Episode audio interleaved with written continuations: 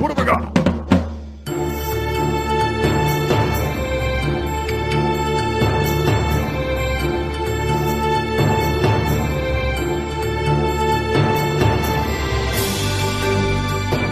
Recomeça em altíssima velocidade mais um Fliperama de Boteco. Eu sou o Guilherme, vindo diretamente de Caxias do Sul, Rio Grande do Sul, e junto comigo ele, vindo diretamente do meio do país. Ele que é a voz mais bonita do, pod, do podcast e o seu sotaque ainda está no, digamos assim, sotaque fluido. Ele, Renato Original. Estamos aí, de membro entumecido e herético. herético? Entendeu o teu sotaque? Teu sotaque é fluido, cara. Ele, Fluido. ele permeia por todos os lados. Ele né, é transgênero. transgênero. e também vindo diretamente das Alemanha, ele que é amigo do Chucrut Schumacher, que remixa numa rodela de pizza, DJ de Lagostinho. Muito bem, né, cara? Tem, tem um risco muito grande desse podcast hoje, que é da gente confundir com um dos milhões de jogos que foram lançados na, na mesma engine lá, né? será, que eu, será que eu joguei o, o jogo certo? Será que eu não joguei o Blood ou o Shadow Warrior, né? Vamos, É. vamos tor- torçamos, torçamos que não. Torçamos o pano que não. Vamos lá então. É, E eu só Novamente- queria dizer assim, ó, que o, Ah. O Renato, ele, ele teve o privilégio de ser o primeiro a ser chamado hoje, porque todo mundo queria fazer a piadinha que ele fez, né, do, do É. membro ereto. Membro ereto. Erético. O Herético. cara chega na gata, e aí gata, hoje meu membro tá erético. Hã? e vindo diretamente do extremo do país, ele que é músico, médico, astronauta, é, enfermeiro, psicólogo, psiquiatra, engenheiro, agrônomo e todas as profissões possíveis. Nosso querido, amado de todo mundo da podesfera, Dr. Abdul Mark Mello. É isso aí, cara. Falou tudo, menos as coisas que eu já fiz na vida, né? Tirando música. E- Eu queria avisar agora que tu é o 00 Boto, né? O agente secreto a serviço da. Sua majestade, né? isso aí, então não pode ser espalhado o meu meio de identidade, né? É. O- eu ia comentar que é, é, é uma heresia a minha participação nesse episódio de hoje. Olha ali, hein? O Marcos Mello chega nas pessoas e diz assim: ele vende óculos escuros, tira o óculos e diz: Mello, Mark Mello. Mark Mello. Mark Mello. O, o Dr. Marcos Mello, se a gente ignorar o poder dele de virar boto, ele é o que tem maior candidato de ser ali o, o membro da Liga da Justiça que não tem poderes, né? Porque pô, o Batman lá diz, ah, eu tenho não sei quantos doutorados, não sei o que. Ele, ele não é rico, né? Mas é, tem, tem esse problema. Mas o rapaz é doutor, é músico, é professor, edita podcast na velocidade da luz. Eu não conheço ninguém com mais é, habilidades variadas que o Dr. Marcos Mello. É verdade, o Dr. Marcos Mello, ele. Como é que é? Ele hackeia a Matrix, né? Pra fazer as coisas mais rápido. Só pode. Só juro que eu tava assistindo Matrix hoje de manhã. Olha ali. Olha aí, ó, rapaz, puta merda, né? O cara é- ele previu aí, ó. Você acha que a galera é muito blue pill também ou não? O Marcos Mello, ele acabou de gerar, ele acabou de gerar Ah. prova contra si mesmo que ele, que ele realmente enxerga no futuro, né? O cara sabia é, né? que nós ia falar de Matrix hoje, ele assistiu o filme hoje de tarde. Puta que Agora, pariu. agora é né? cigano, é cigano. e também, turco. finalizar, agora nós temos um convidado. Eu posso dizer que vem da Warp Zone, sim, porque faz live da Warp Zoners. Olha, Warp Zoners. Aí eu peguei o sotaque do Renato. Então, vindo diretamente da, est- do meio do país, porque é o meio do país, eu resolvi dizer que São Paulo fica no meio do país e vai lá, né? Eu sou burro e vai lá, então. Vindo diretamente do meio do país, da Warp Zone das Livers, Daniel Madsen. É isso aí, muito obrigado de estar participando aí dessa, desse podcast hoje, né? Um jogo que eu joguei muito aí. Vamos nessa, vamos aí. Gurizada, assim, ó, eu encontrei uma imagem já faz um tempo, é um meme famoso das internet, vou mudar de assunto, é uma heresia esse aqui, mas vai lá. Os caras misturaram o Pernalonga com o Pica-Pau e o, pe- e o Pica-Pau com o Pernalonga, transformando os dois personagens mais fodas da internet, que é o Pica-Longa e o Perna-Pau. Vocês já viram esse meme do misturando os dois personagens? Já vi. Fica Eu já vi, inclusive, foda. misturado os- dois com a Mônica. Sim, que dá o Pica Sônica, né? o, o- Jesus do Senhor. Fica longa isso? Sônica. Isso, esse não, esse é o Pica-Pau com o Sonic e com a Mônica, né? Que é o Pica Sônica. Isso, isso é que nem os biólogos, aquele que fizeram um híbrido de pica-pau com quero-quero. Isso, e Isso. como, é que fica, e como é que fica aí, DJ? Fala pra nós aí. Eu não sei, não sou biólogo. Ô doutor, como é que fica? Não sei, Quem eu costumava ser biólogo, atualmente eu não sou mais. E agora, como é que fica a Pantera Cor-de-Rosa com o pica-pau. É outra mistura interessante, né? É a pica cor-de-rosa e a pantera cor-de-pau. Nossa. É muito bom, cara. Esses misturança de desenhos fica uma das coisas mais interessantes, né? Pantera mas tu cor-de-pau. manja né? que, manja que existe, eu achei que tu fosse falar a árvore real que existe né, no nosso planeta, no nosso mundo aí, que é o pau rosa, madeira. Eu moro num bairro que chama Pau Preto. E a mistura do, do- dos alienígenas do, do Ben 10, que é o quatro braços com o pica-pau, como é que fica? Eita porra. Eita. É o, É o quatro picas, né? quatro pica, né? Quatro pau. Isso, e o pica-pau com pantera negra. É, ah, não sei, não, não entendo Hum, nada de quadrinho. É, é o, é o pai do, do, do Renato aí. É, o pica negra. ou, ou, ou tu pode inverter também, que é o, o, pante, o pantera pau, né? Fica perigoso também. Chega, chega que o meu tiozômetro aqui É. tá, tá explodindo. Vamos. Daí o, o Spotify vai, vai botar o, o sinalzinho de explícito no podcast lá, ninguém vai ouvir. Vai ficar Isso, só então. bip aí. Tá, baby. Vamos lá então, gurizada. Roda a vinheta e vamos pro, pro pica-pau, quer dizer. Isso aí, é, essas coisas. Se você quiser enviar um e-mail para a gente, você manda um e-mail para contato@fliperamadeboteco.com. Se você quiser entrar no nosso Facebook e o nosso Twitter, é facebook.com/fdeboteco e o Twitter também é twitter.com/fdeboteco. O nosso grupo do Telegram é t.me barra fliperama de boteco. E você pode também ajudar a gente lá no Padrim com algum dinheiro, alguma verba que você possa em padrim.com.br barra fdb. E roda a vinheta.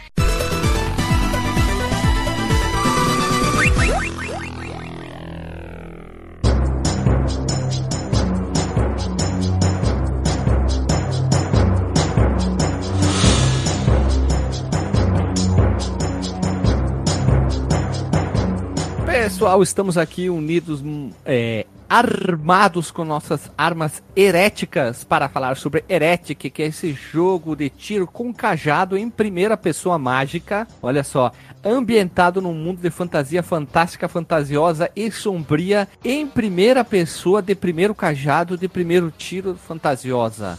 Abraço pro Zack Snyder, porque o, a paleta de cores é muito escura, né? Foi desenvolvido Oh, é pela verdade. Pela Raven Softwares, Raven Softwares e publicado pela ID Software através da GT Interactive, meus irmãos. Chegou aos mercados, olha só, sabe que dia? No dia 23 de dezembro, os caras são abusados, né? No longínquo, muitos anos atrás, séculos atrás, no ano de 94. E para rodar, deveria possuir magicamente um mega hardware com seus computadores, desde que fosse minimamente um 486 ou um similar com 4 mega de RAM. Hoje acho que uma impressora roda liso de boa esse jogo, hein? O que, que vocês acham? Se eu, se eu fizer um overclock na minha chaleira aqui, acho que ela roda também. Olha, não duvido, hein? Que uma chaleira com overclock. é- Ela é RGB, a tua chaleira? Ela é RGB, tu tá de sacanagem. Ela é porque ela tem um botãozinho pra eu escolher a temperatura e cada um tem uma cor, mano. Ah, A chaleira é RGB. Eu vou depois eu vou fazer um filmezinho e vou botar no, no nosso Instagram lá só pra vocês verem que eu tenho uma chaleira RGB, mano. Puta, eu não acredito, cara. Que foda. Muito bom, cara. Chaleira RGB e rebaixada ainda, velho. Olha ali, ó, que coisa. Roda de neão, é, como é que é? Roda liga leve, banda baixa, todas essas coisas aí, né? Puta, se eu não tivesse mais o que fazer, mano, eu ia fazer uma montagem como se ela tivesse uma telinha rodando, rodando o jogo. Mas eu tenho Doom mais o que tá fazer, então não vou fazer, né? não. Funcionando, né? Claro, com certeza. Funcionando e o Doom rodando em, se- em 60 FPS Full, full 4K. Full 4K. O que, né? que, que, que é isso aí pra quem fez overclock no Master System 110 ligando no 220, né, cara? É, isso então, aí isso aí não é nada. O mundo, o mundo é muito pequeno para essas pessoas, né? Exatamente. Não, o mundo não tá preparado para esse tipo de overclock. Vamos lá. O jogo roda sobre o MS-DOS, meus irmãos. Olha só que perigo, hein? E também existem versões para o RISC OS e o Maxos, ou conhecido como Mac OS. E também, olha só, a Vejas Vocês, como a mistura do pica-pau com a Penélope Charmosa que forma que firma a pica charmosa. Olha ali, ó, não podia esquecer essa aqui também. O Heretic é um jogo de pletora de derivados de Doom Engine e dentre as melhores list- melhorias listadas estão a capacidade de olhar para cima e para baixo. O cara ele não tinha mais problema de pescoço duro, então ele podia olhar para cima e para baixo. Capacidade de empurrar objetos. Ele podia agora empurrar com o corpo ou com os braços. E terrenos que exercem resistência ou impuro um herói. Tipo, tu tentar subir uma rampa íngreme e escorregar para baixo. E também, essa pauta do nosso querido Renatão tinha, veja você, um que é o predecessor. Que seria o predecessor? Ele escreveu que a ideia de um FPS sem armas e usando itens mágicos, na verdade, itens mágicos é uma pseudo-arma, apareceu primeiramente em Catacomb 3D, que a gente já tinha falado lá no episódio do Wolfenstein, em 91 pro, pela Soft, uh, ID Software e a Softdisk, antes mesmo do Doom e o Wolfenstein 3D usando uma versão preliminar da engine do Wolfenstein 3D, chamada Wolfenstein 3D Engine, escrita pelo John Carmack. E essa engine foi licenciada pela Raven e foi utilizada no RPG Shadowcaster de 93. Vocês já tinham jogado o Shadowcaster? Uh, não joguei, não, não tinha jogado e não joguei, mas eu vi o videozinho ali e eu achei ele bastante interessante, assim, eu não, não sei se, se rola jogar hoje em dia ainda, mas é, é bacana, porque o, é meio que um Alter of the Beast, né, eu vi que o cara, aparentemente, ele se transforma em, em lobo ali, ou alguma coisa desse tipo, não? É, é, é, e, e também tem um... É, ele é meio feio, tá? Eu, você, eu, eu não achei ele feio, eu achei ele até rel, relativamente charmoso, só que ele é meio escurão, assim, né, então pode ser... Eu não, eu não gosto muito de jogo escuro, eu tenho um problema, assim, com um jogo muito escuro eu acabo me perdendo muito fácil. Tá, entendemos o teu problema, doutor DJ Delagostin. Tu é um cara que não gosta de coisas dark, tu gosta de coisas mais coloridas. É, na, na, verdade não é nem assim gostar ou não gostar, eu até acho bonito, só que às vezes eu não consigo enxergar muito bem ali o que, que tá acontecendo e me sinto meio perdido. Várias é. vezes nos jogos eu tenho que botar o brilho lá no, no talo, assim, pra. É o vai no oculista, diz que ajuda. É, não, não sei, hein? Vou dizer, chega lá, então, qual é o seu problema, garoto? É, então, doutor, é que eu tava jogando aqui, eu não, não consigo jogar jogo escuro, cara. Vai me mandar pra puta que pariu, né? Nossa. É, por isso que eu fiz essa piada, né, meus irmãos? E também, veja você, ele é um RPG, um FPS, isso é, uma, é um problema muito sério a ser discutido, já que tem gente que diz que Zelda não é RPG, enfim. Então fica cada um com seus, é, seus pensamentos aí, que eu acho que é mais fácil para evitar problema. Porque senão tem gente que diz que é ou não é, ah, melhor é um filé, RPG, então acho que é melhor a gente ficar quietinho e cada um ter no seu coração o real explicação se é ou não é RPG. Eu acho exagero. Hum? Eu, eu acho um exagero nesse caso aqui também, mas FPS não tem dúvida, né? Sim. Ah, dizem que uhum. sim, né? É primeira pessoa e dá tiro. Pode não ser de estropa, mas é tiro. É tiro. Tiro sim. de arma. Sim, sim. Pois é, é exagero dizer que é RPG porque ele carrega muito mais elementos de um FPS, né? Tipo, então seria um, um, RP, desculpa, um FPS com elementos de RPG, né? Assim como, sei lá, um God of War da vida, tu vai dizer que ele é, é, é RPG porque tem gerenciamento de, de, itens e de experiência e tal? Não, né? Pô? É, na real é isso mesmo, porque assim, é, apesar do jogo anterior aí da Raven ter sido Shadowcaster, ele ser um RPG, a ID deu uma forçada, né, pro, por causa do Doom, né, pro Erect ser um FPS. E acabou sobrando essa herança aí da gestão de itens que é a única coisa que acaba lembrando um RPG, né? É, eu, eu vou ser bem honesto, assim, essas discussões de ah, o jogo é do gênero, não é, eu acho elas bastante é assim é, meio que inútil assim é ficar sei lá pulindo alguma coisa que não precisa ser polida. Porque é só tu dizer, ah, é um. Majoritariamente ele é um FPS, ele tem elementos de RPG. Pronto, a pessoa vai entender o, o que, que é. Não, não, não faz assim. É claro, se a gente beber junto e não tiver o que fazer e quiser discutir isso aí, tu pra se divertir, tudo bem. Mas aí entrar em longas discussões, porque os, os gêneros, eles são só uma terminologia pra gente poder se comunicar melhor, né? E dizer, ah joguei um jogo, como é que ele é? É um RPG. Daí tu vai entender, né, mais ou menos o que é o jogo por eu dizer que é um RPG. Agora ficar, ah, é, é RPG, tem que ter isso pra ser RPG, tem que ter não sei o que. Eu digo, ah, amigo, vai carpir um lote, né? Aí não dá puta que pariu. É, se, se disser tem, tem elementos de RPG e dá uma explicaçãozinha, né? Porra, esse aqui não sobe de nível, não tem, sei lá, o, tem ali, eu acho que o elemento de RPG aqui é os itens, né? Eu não, não vou dizer que só por ser medieval ou coisa assim ele, ele é RPG, porque RPG pode ser em qualquer ambientação também, né? Verdade. Ambientação de. Quer dizer, RPG de futebol também, tô esperando ali. Mas se tu for ver aqueles. Ora, não, como, tu... como não? Tem o Pera. Capitão Tsubasa. Não, mas se tu for jogar aqueles RPGs tipo de futebol que tu controla só um jogador que tu tem que ir já jogando, melhorando ele, e daí tu vai melhorando a pontuação, teu jogador Ah. vai evoluindo, é um RPG de futebol. De certa forma. Aí sim. é assim, tipo, o, o modo carreira do FIFA, né? Isso aí mesmo, olha ali, ó, a gente vai chegar numa seara muito complicada e a gente vai ser xingado até não poder mais. Mas que é divertido é, né, pelo menos. Eu acho que nesse caso é mais uma simulação, no caso do Heretic, que é pra mim é FPS puro puzzles, né? Ele chega a ter puzzles? Bom, vamos, vamos estacionar essa pergunta para a parte da jogabilidade, mas eu tô interessado no assunto. Ah, ele tem elementos de chaveiro, né? Porque quando tem jogo de pegar chave, é elemento de chaveiro. Se de você chave. pensa da chaveiro. mesma forma, mas elemento de chaveiro é uma coisa muito importante. Acho que ninguém entendeu a minha piada. Qual Eu é entendi. Ele é da isso do Doom, inclusive, né? o O elemento Doom de tem muito chaveiro? essa parada de, de, de- Sim, de pegar chave, de explorar labirintos, né? Tem muita fase do, do próprio Doom que é muito cheia de labirinto. E falando em jogo escuro, puta merda, cara.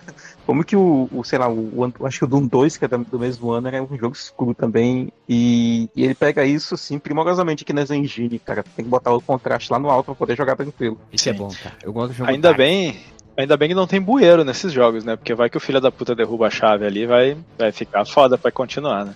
É, eu gosto de jogo com paleta escura, velho. Sou, sou dark metal, cara. Sou, sou, tre... sou tipo as meninas que o Renatão gosta, as trevosas, né, cara? O Renato deve É. ter assistido a série da Vandinha com o coração na mão, né? Mais Cara, ou menos. Esse- velho, esses tempos esses tempo ali, ele chegou em casa, olhou, tava o Guilherme sentado no sofá com o controle na mão, olhando pra uma tela preta. Ele, Puta, massa, muito bom esse jogo, cara. É tipo isso. Ai, Vocês têm algo contra? Não pode jogar um jogo dark metal aí? As? Que isso, amigo? Eu, eu vou fiscalizar essa diversão? Jamais. Obrigado, essa é a verdadeira, né? A gente vive num momento tão complicado da internet em que todo mundo é fiscal, né? É, como é que é aquele cara que ajuda no meio da rua pra estacionar? Como é que é o nome dele? É, o flanelinha, né? Isso, flanelinha da diversão do outrem, né? Olha, agora tu falando isso aí, na época da locadora tinha muito flanelinha de locadora, né? O cara que ficava do lado ali só buzinando. Vai ali, vai aqui, faz o quê. Nossa, Que como, é, como ficava? Como ficava? Pô, ter- esse termo, esse termo é novo, hein? Acho que, eu, acho que a gente devia patentear, gostei. Flanelinha de, de, Sim. de diversão? Flanelinha de Da locadora, diversão. flanelinha de diversão também, né? O cara que fica É. ali te buzinando Uhum. pra, pra te dizer como é que tu tem que se divertir. E É antes tivesse ficado só nisso, né, cara?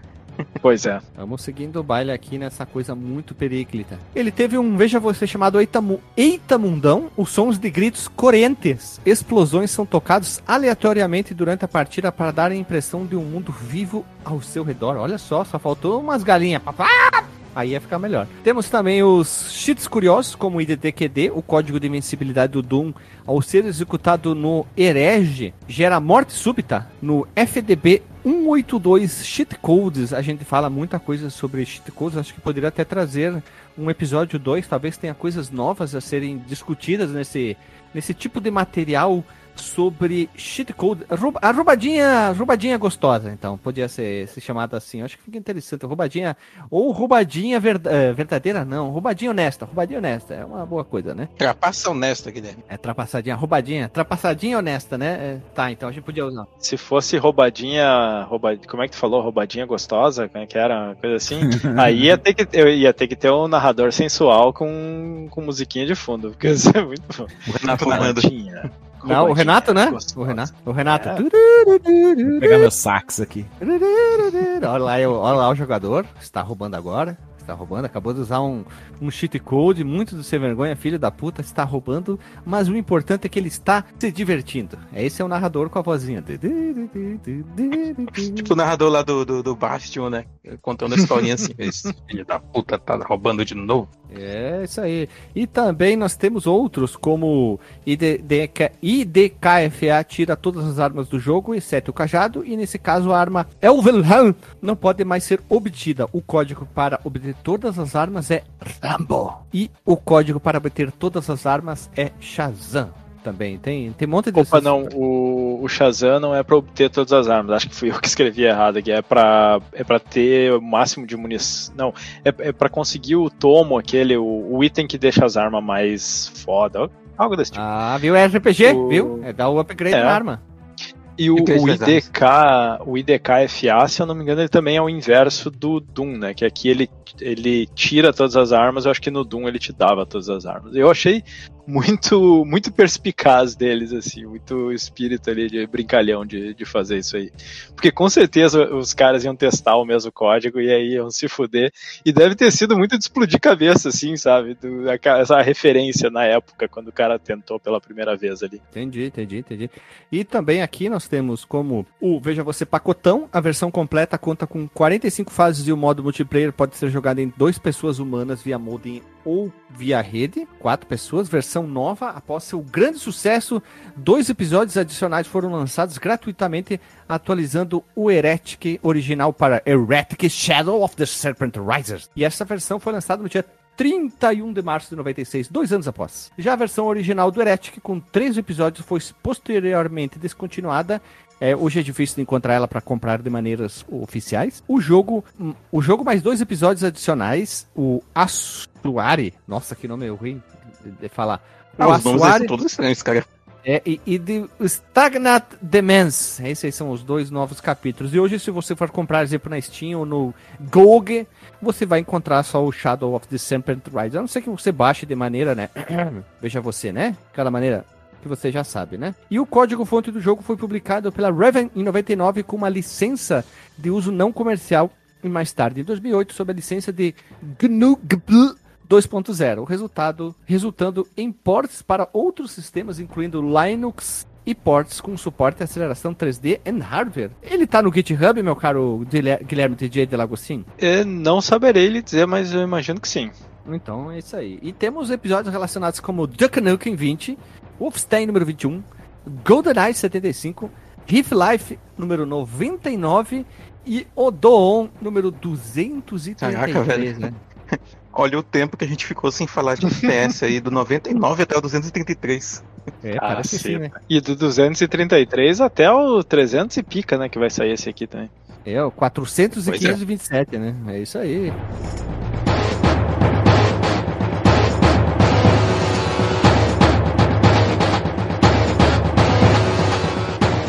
Vamos lá então, como conhecemos o jogo? Eu conheci na época que eu, antes de ganhar meu primeiro computador, e achei por 96, o meu primo jogava esse jogo ali, eu achava o máximo.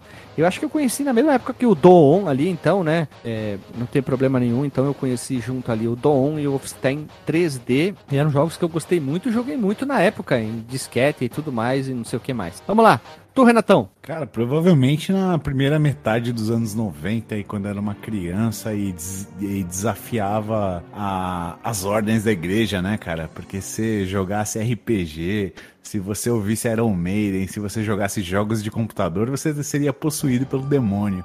Juntamente, se você assistisse os, como que é, os desenhos da Disney, você achava um monte de p escondida, né? Se tu jogasse Yu-Gi-Oh! a cara do diabo, né? É, daí eu acabei pegando esse aí no, no shareware, na verdade, né? Nessas trocas aí de, de disquetes que depois evoluíram e a gente acabou levando HD na casa de um amigo, né? A gente tirava nosso HD, levava na casa do amigo, copiava uns jogos, daí eu acabei pegando lá naquele saudoso 486 da, da Vesguinha sexy lá. Ô, ô, Renato, é, me explica uma coisa, eu não manjo. Tem, tem um termo que eu sempre quis saber: troca-troca, é isso aí que quer dizer? Levar o HD no- na casa do amigo vai pegar jogo? Claro. Ah, tá. E saiba se você não faz troca-troca de no- criança, você faz de velho. Eu já fiz quando eu era criança. Já levei meu Ah, HD não, na eu- casa é, do não. vizinho e tá tudo certo. Troca de Eu, velho. eu fiz. Não, mas eu fiz depois de velho também. Eu já levei o HD na casa do Ah. amigo pra pegar as coisas. Então é troca-troca que todo mundo faz na vida, velho. Se não for de novinho, é de velho. Se tu diz, nós vamos acreditar. né? O- oportunamente, oportunamente com esse tópico, eu, eu queria perguntar pro meu querido xará Guilherme Ferrari como ficaria a tradução desse jogo pro português, que é o Shadow of the Serpent Rider. Seria a, a sombra dos jockey de cobra? Boa, cara! Tu foi muito mais longe. É, podia ser. E como é que é que eles chamam o peão? Peão de cobra. Peão de Peão cobra. de cobra. Peão- Nossa, peão de cobra, que horrível isso. Mas eu gostei, cara. A sombrinha. Não, herético. A sombrinha do peão de cobra. Pode ser? Maravilha, Eu- maravilha. eu faz uns 20 minutos que o papo tá, tá dúbio, né, cara? O ouvinte pode pensar o que ele quiser. aí.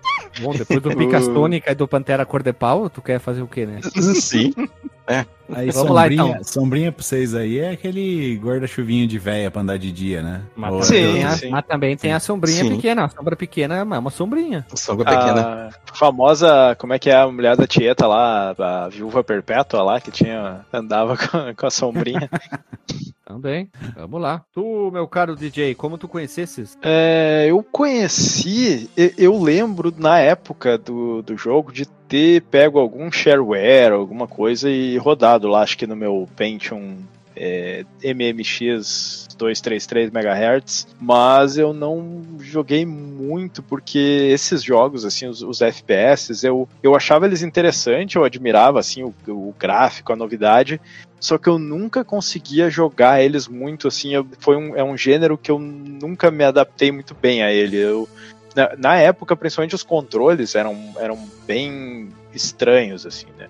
Eu, eu joguei vários, assim, da, daquela época. Eu joguei o Doom, eu joguei o Blood, eu joguei o Shadow Warrior, eu joguei o Outlaw, que era, né, de, de Velho Oeste. Só que sempre era, tipo, eu jogava, assim, uma, duas fases só pra ver como é que era e, e achar legal o gráfico e tudo, mas eu não conseguia ir muito pra frente porque o controle, o primeira pessoa, eu, me, eu ficava completamente perdido, não sabia onde é que estavam os inimigos, assim, a minha noção de espaço pra esses jogos, ela é muito ruim mesmo. É até interessante porque recentemente eu, eu meio que fiz as pazes com esse gênero, assim, mas não não inteiramente, porque eu joguei um jogo, assim, que eu peguei no, no Switch, que é o... é, como é que é o nome? É, acho que é... Puta, é um que o, que o cara meio que chega num bar e começa a contar a história, e cada missão é uma história que ele tá contando no bar, é o... É, Puta, eu não lembro agora, depois eu vou ver se eu lembro do jogo. Mas eu, eu joguei ele no Switch do, do início ao fim e eu achei. e Eu não sei como, eu não sei dizer o que, que é diferente, mas eu não senti os problemas que eu normalmente tenho nesse, nesse jogo, assim. Então, Call, Call of Juarez Gunslinger, acho que é o nome. Porra, isso é animal, velho. Nossa, Ele é muito bom, esse- cara. Muita gente Eu- fala muito bem desse jogo. É, eu, eu me surpreendi positivamente. Como eu falei, não é um gênero que eu, Repete o nome, que eu repete me o nome. adapto bem. Call Call, of of Juarez? Juarez é Gunslinger, né? Gunslinger é tipo atirador, né? De, de revólver e tal. Gunslinger, Mas- então. Gun, Gunslinger. Gunslinger. Gunslinger, isso. É, vale a pena, vale a pena. Mesmo pra quem. Eu recomendo quem não gosta de FPS tentar jogar esse jogo, porque foi o meu caso, assim. Não, não é nem que eu não goste, é um jogo, eu entendo a importância, eu admiro o- o- os FPS, mas eu não consigo jogar, assim. Já tentei. Então é o questão do problema não é você, sou eu, né? Vamos seguindo o baile aqui. Tu, doutor Marco Melo. É, então, eu, eu joguei esse jogo pelos idos ali de. Foi bem tarde até comparado a vocês. Pelos idos ali de 2007 ou, ou 8. Não, 8 ou 9. Quando eu comprei meu Jingu, cara. Porque, lembra, não sei se vocês vão lembrar que esses consolezinhos, e principalmente o Jingu, eles vinham com. É, é, tu podia instalar o Linux neles, né? E a galera Isso. fazia isso. E quando eu comprei o meu, o cara tinha instalado o Linux e tinha me vendido com vários joguinhos instalados já nele incluindo o próprio Doom, o Duke Nukem, o Heretic e o Exen. E aí eu foi mais ou menos como, como o DJ fez, né? Joguei um pouquinho de cada um. Tanto que o, o Heretic, por isso que eu falei mais cedo que era uma heresia eu estar aqui, eu nu- nunca cheguei a terminar ele, cara. Eu joguei algumas fases dele e. E aí, tipo, quando ficava muito difícil, eu desistia e ia jogar outro, outro jogo, assim, do, do gênero, né? Ia começar o Duke Nukem, ia jogar Doom de novo e tal. Mas foi assim que eu conheci o jogo. No, no modo é, infelizmente não de uma forma legal, né? Mas também nada impede que eu, que eu comprei a coletânea no Steam, né? Que volta e meia tem promoção dela aí. Seguindo o baile aqui, todo mundo apresentou. E por fim, Daniel, como é que tu conheceu o jogo, meu querido? Eu conheci o jogo, é bom, eu só acho que uns mais tiozão aqui da live. conheci o jogo basicamente na época mesmo. É, e, mas é primeiramente como Shareware. né? eu- como Shareware. É, basicamente nessa época aí, a gente, eu tinha um computador se não me engano, acho que era um 486. E meu pai trabalhava na, no centro de São Paulo e um belo dia ele trouxe um CD com um game, e nesse game, agora eu não lembro qual que é, tinha o shareware do Heretic. E aí foi a partir daí que eu conheci o Heretic mesmo. Eu já conhecia Doom, conhecia o Wolfenstein, eu era vidrado em FPS e, e aí acabei conhecendo o Heretic primeiramente como Char. Eu fui jogar só a versão completa mesmo, lá pra depois, 96, 97, quando eu já tinha internet e aí eu pude baixar a versão pirateada tapa-olho mesmo e, e aí eu joguei a, a versão completa dele. Mas eu, nos dois casos eu só terminei com o, o cheat code mesmo. É, aqui, mundo, né? inclusive, Daniel, a gente tem um, uma frase célebre aqui no Fliperão de Boteco que é o meu tempo vale mais que a minha honra. Então não, não precisa se sentir intimidado quando tiver usado cheat code ou save state ou qualquer coisa assim que a gente abraça aqui. É verdade, aqui a gente é honesto. Só pra aqui. diversão. Isso aí, isso aí. Como falamos antes, não, não são os policiais da diversão alheia. Exato. Fiscais da diversão alheia. Fiscal, fiscal, fiscal, da diversão da alheia. É isso aí.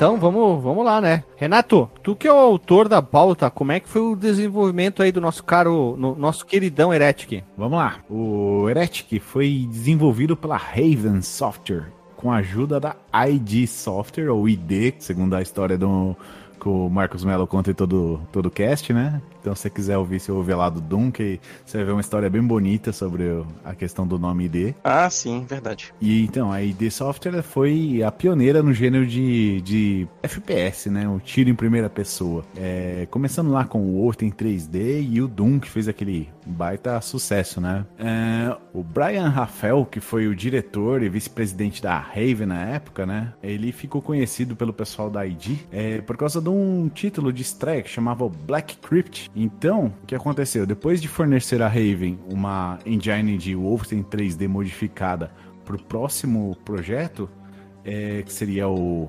Shadowcaster e ficar impressionada com o final, a ID falou para Raven: "Vamos fazer um jogo de fantasia medieval, sombrio e só que usando uma versão modificada numa engine um pouquinho mais nova, né, a do Doom". Então, o Rafael considerava a si mesmo e seus colegas como fãs típicos de D&D e inicialmente começou a elaborar um jogo todo RPG, né? Aí eles acabaram recebendo instruções do, do programador da ID, né? O nosso até então não tão famoso John Carnac. Ele disse simplesmente isso aqui: faz como o Doom mas dá um, uma firulada lá, adiciona um sabor de fantasia. Então, copia, copia, mas não faz igual? É, foi o...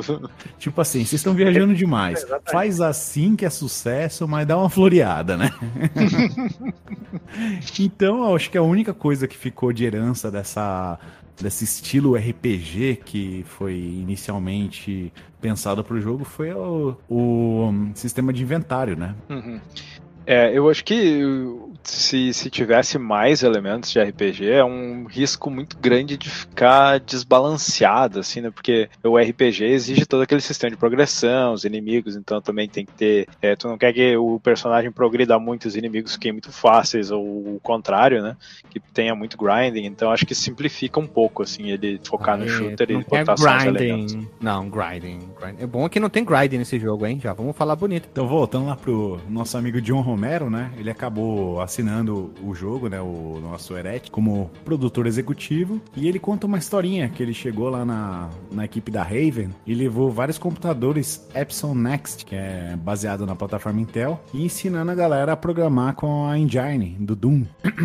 Aí eles acabaram dando uma melhorada né, na engine do Doom, então eles acabaram colocando um sistema de inventário descartável, é, a capacidade de olhar para cima, olhar para baixo e voar, efeitos de água e vento no movimento do personagem e áudio aprimorado para som ambiente localizado. Então tudo isso aí tem a ver lá com o nosso Veja Você, que a gente comentou lá atrás, né? Então você podia olhar para cima, olhar para o chão, que os, os FPS até então era travadão, né? Se você lembra do Doom, fica naquela tela travada, né? Aí, mas você não precisava ainda mirar para dar o, o, tiro, né? Basta você mirar na direção do, do, do, inimigo, né? Você não precisa mirar a altura dele. Isso aí só foi vir lá no, no Duke 3D. E também você pode manipular objetos, né? Então você poderia mexer caixas, alguma coisa assim. Na verdade, eles perderam a chance de ser puta iconoclasta da época, né? Que esse é o grande mote lá do, do, do Half-Life, veio aparecer só depois, né? Vamos lá. O programador assistente Chris Reinhardt, é assim que fala isso aí, foi responsável. O teu coração por... mandar, Renato. O teu é... coração mandar, tu fala. A gente não. É a gente não. A gente não sabe. Qual... É, a gente não sabe qual é a pronúncia certa. Fala como tu quiser, cara. Vai lá, né? A gente, não... a gente é brasileiro, velho. É, o programador assistente Chris Reinhardt foi responsável por adicionar a mecânica de voo que Rafael descreveu como um feliz acidente. Ele explicou. O Chris teve a ideia de mover a linha do horizonte para cima e para baixo. Não era um cálculo real de voo, era um hack. E foi um grande evento para nós. E isso deu um sabor único. Então, seu maguinho podia voar. Em 11 de janeiro de 1999, o código-fonte do mecanismo de, do jogo é, usado para o Erect foi publicado pela Rei de novo. Em 11 de janeiro de 1999, o código-fonte da engine do Erect foi publicado pela Raven Software é, sobre uma licença que concedia direitos de uso não comercial, é, comercial. A tal da GNU G, GPL 2.0. Ô, ô, Renato, eles lá em 99 eles lançaram sobre essa é, acho que não era é, eu não sei exatamente qual que era a licença mas não era a GNU GPL a GNU ainda. é nova né essa é mais nova. A partir de 2008 eles relicenci, mudaram a licença para ser a, a GNU GPL, né? Até isso é, é um pouco é, as licenças de código fonte aberto, assim, elas são meio complicadinhas. Assim, essa aí, se eu não me engano, ela tem o um problema que se tu usar qualquer pedaço de código daquele é, daquele software, assim, todo software onde tu usar, tu tem que ter a mesma licença. Então eles chamam disso de contaminar. Então nem sei se é, eu tinha até que dar uma procurada, assim, por curiosidade, o que, que rolou na época, se a comunidade achou bom ou ruim essa licença, porque normalmente é um tipo de licença que, que algumas pessoas gostam, porque assim, ah, se tu usar, tu tá, tem, meio que contamina com software livre, quem, quem quer que tudo seja software livre, mas quem quer poder usar o código em com alguma outra licença, né, que é mais permissível, eles não gostam muito de, dessa licença aí. Mas o que eu acho muito bacana é que a, é a empresa, de qualquer forma, abrir o software, né, porque isso é, dá um, uma liberdade para os desenvolvedores, assim, né, de fazer manter o jogo vivo, né? Que nem é, poxa, esse é um que, que eles conseguiram modernizar e manter, até por uma questão de preservação do jogo, né? Trazer eles para hardwares mais modernos, independente da empresa que, que lançou, né? Eu acho isso muito bacana quando as empresas fazem isso. Cara, falando Verdade. nisso, eu baixei um mod aqui que fez a minha 1060 suar, cara. Sim, meu notebook ele deslocou do lado, cara. Mano do céu, cara, que como ficou lindo, cara. Tudo em HD, bonitão, feito de luminescência, ficou uma coisa maravilhosa, cara. O teu notebook, não, o meu notebook ele fez um buraco na mesa do trabalho, assim, ele queimou a mesa. a minha 1060 tava assim, para, para, para. cara, aquele mod é furioso. É um mod que tem 1.2 GB, tem esses sites de mod, depois a gente vai deixar ele aqui no porte. Tu faz uma instalação bem, bem simplesinha, né? E aí ele substitui tudo e tudo fica com brilho, com cor, com vida, os inimigos mudam, só faltou tocar um, uns heavy metal Sdelau furioso ali pra, na trilha sonora. Aí sim estaria perfeito, velho. Eu acho que é, tem sim, né, troca das, das, das músicas, sim. Ô, Guilherme, já que tu falou nisso aí, talvez a gente fale depois, mas o jogo ele tem versões diferentes da trilha sonora, não tem?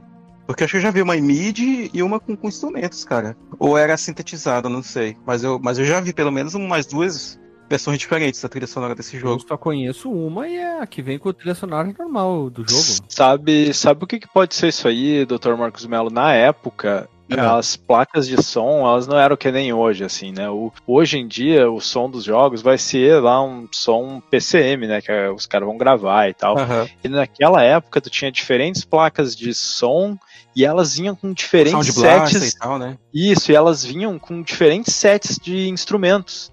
Então, às vezes, a hum, música, tá. eles compunham a música de um jeito que ela ia soar diferente em diferentes placas de som.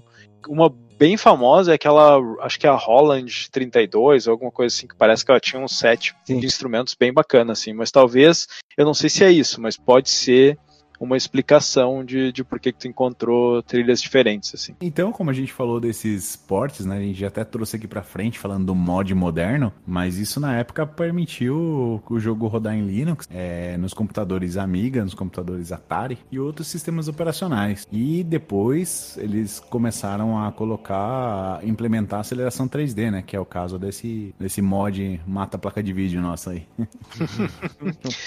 uh, deixa eu fazer um, um breve parênteses parênteses aqui que eu queria ter feito antes e, e perdi o momento, mas agora acho que é apropriado que a gente estava falando do, dos ports e hardware. É, antes a gente falou que o jogo rodava no, no MS-DOS né, e no RISC OS e macOS.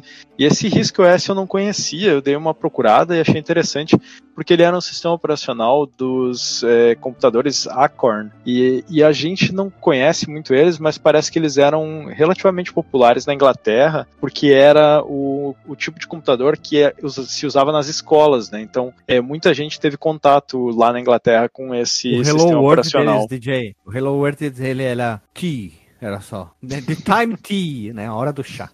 Eu achei que tu ia fazer um Hello World com um sotaque inglês. Hello World! Hello World! Não, é hello, Mas- mas... Quer, quer um- uma dica de como fazer o sotaque no inglês? Enfia dois dedos na, na, na boca, um pra cada nádega. Ufa, Cada- cada nádega não, cada bochecha, né? Hello, Wolf. Pronto, tu tá falando ali o sotaque Boa. inglês na Inglaterra. Fácil assim, mano. Se eu, Eu soubesse, eu não tinha- tinha me fudido lá no aeroporto lá na- de Londres, velho. Fui lá uma vez, lá fui comprar uma garrafinha de, de água, né? Falei, ah, não sei o que, water e tal. Aí a mulher olhou pra mim com aquela cara de nojo, falou assim, water. Não, não, porque lá eles, eles não tem, depende do, do lugar, eles não pronunciam o T, então eles falam Wawa. É tipo um, um vídeo famoso que é o cara ensinando como falar com o inglês Índia- da Índia, tu já falou? Aí o cara, ah, replace the T for D. Então o cara, don't, don't tell me what to do. É isso aí, cara. essa, abertura de código aí, nós temos uma versão para Dreamcast também. Eita, Sim, o Shareware, né? Olha só É. que joia, cara. É bom? Jogável? Bacana. Nossa, Deve ser, né? Dreamcast. É, é Dreamcast, tão bacana assim não, pelo, pelo visto. cara, o Dreamcast não, não tem como ser ruim, né, cara?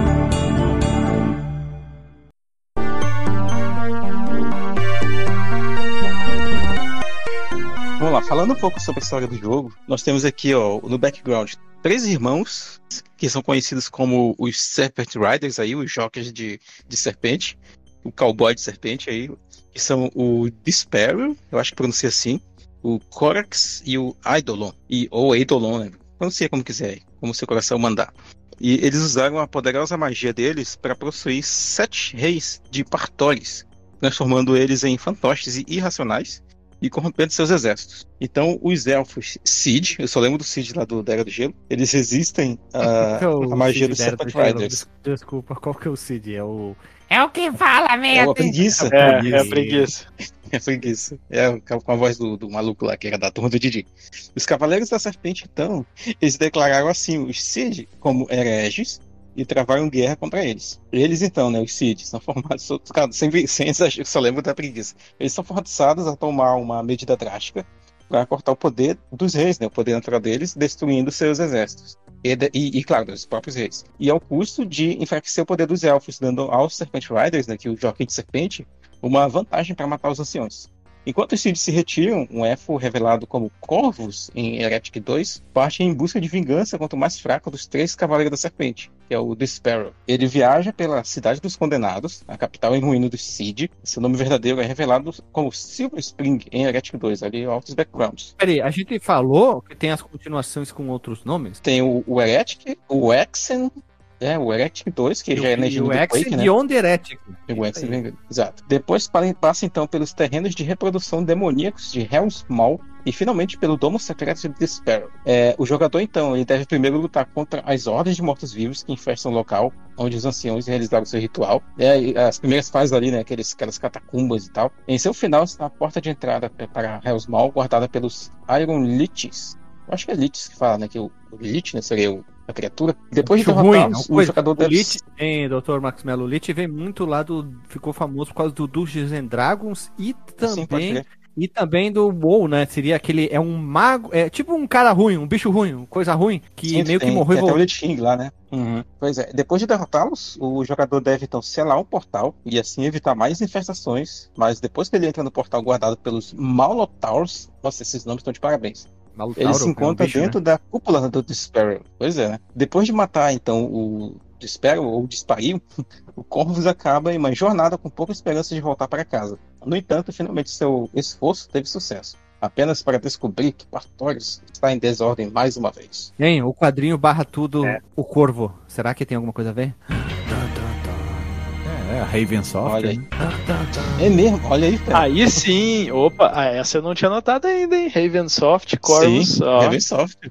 O, mas interessante porque aparentemente eles já tinham o plano de ter continuações, né? Porque se na história tu tinha os Sim. três irmãos ali nesse jogo, tu só vai no primeiro, eles já. Pensando, os caras achando que o pessoal da Marvel, do Senhor dos Anéis já ia fazer trilogia, os caras lá da, em 92, 93, já que pensando em trilogia de jogo, ó. Os caras estão muito. Não, os caras Eles- meteram o truco, né? Disseram, vamos. Não, eles são ser- pra Frentex, maluco. Eles são pra Frentex. Olha ali, ó. Gostou dessa Muito bem. Frentex. É, porque, porque às vezes a galera faz isso aí e no final das contas fica só naquilo, né? Tem, tem às vezes os caras metem um jogo dizendo que ah, vai ser uma parte da história e depois não termina porque não, não, conseguiu, né? É, o Shenmue teve o 1 e o 2 e eu acho que ficou, ficou aberto, né? Era, era E pra o ter três tido também. 3 já na época, né? Teve o terceiro. O- Mas o foi terceiro só 70 saiu agora, né? É, 70 anos depois. Sim. Sim, mas aí não conta, né? Já é outra geração, né? Que é mu- não conta. muitas outras gerações no meio, hein? E mesmo assim não ficou com um final 100% fechado. É o que eu li, né?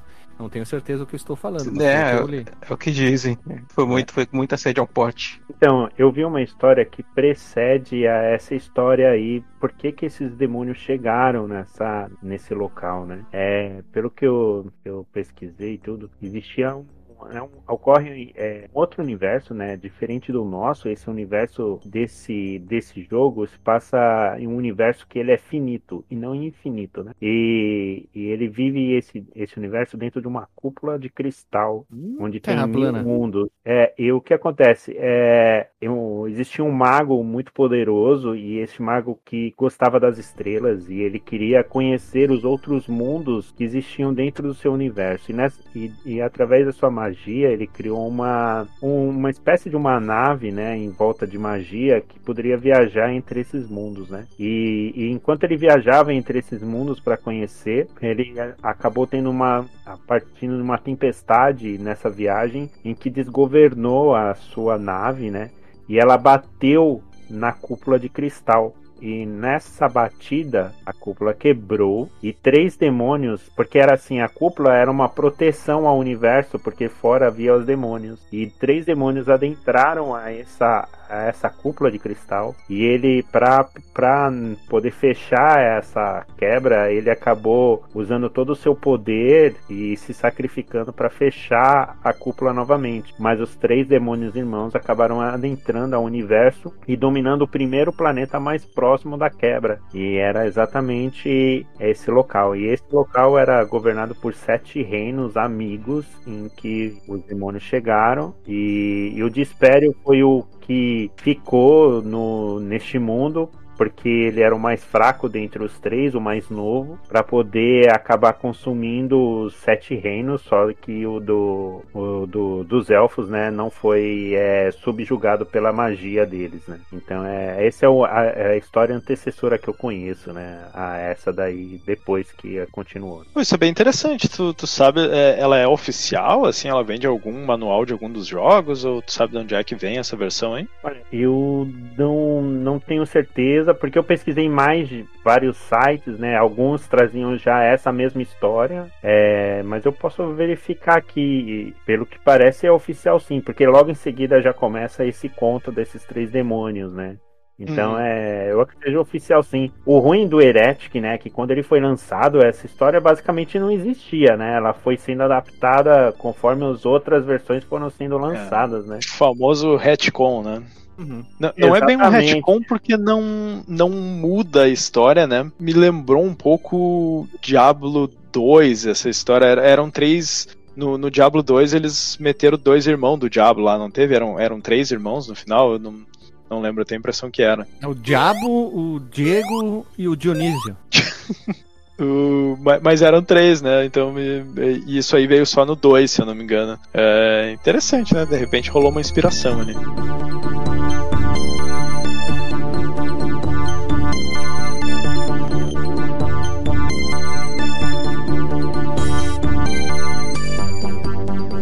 Jogo tem nível de dificuldade sendo baseado naquelas piadas, né? Sempre assim, né, cara? Eles colocam os títulozinhos assim nos níveis de dificuldade pra fazer Ó. uma gracinha. Quando tu escolhe o capítulo, ele vai assim, ó, pra o nível de dificuldade, que seria muito fácil, fácil, médio, foda e impossível, né? Baseado, tipo, tu é um merda, tu é um muito merda, tu é um insignificante, só que naquela pegada Doom e Duke Nukem, que tinham com piadas, né? Tu, tu lembra qual que era os nomes? Ó, em inglês fala To needeth a West Nurse. Needeth, needeth. É, eu não sei como é que se lê needeth nurse. Ah, como, Meu Deus, como se fosse um inglês arcaico? Ah, não sei, cara. O wet nurse.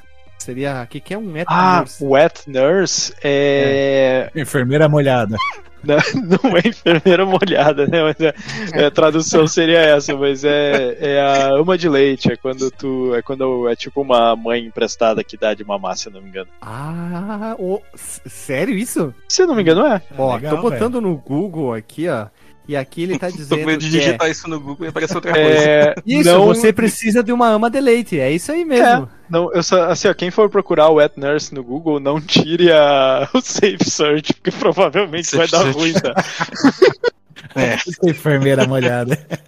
Ai, ai, Gugu, Gugu aprova, hein? Gugu dos anos 90 aprova lá no Sabadão Sertanejo. Aqui diz assim: Yellow Ur Us. Que seria tipo barrigas amarelas? Nossa, eu não sei como é que ele traduz, porque ele fala Yellow Bellies traço R traço Us. né? Isso aí- aí, eles ele está usando é muito é muita gíria e muito muitas expressões que é meio difícil de traduzir. Eu não sei se Yellow Belly é alguma coisa tipo sinônimo de covardia, tem alguma coisa assim. é- É engraçado mesmo. E, e tem um R, né, ainda, Guilherme. É Yellow Bellies are com o, o Rzinho separado, né? Us. O outro é Bring us, bring us that oneth, que seria Uhum. traga os um.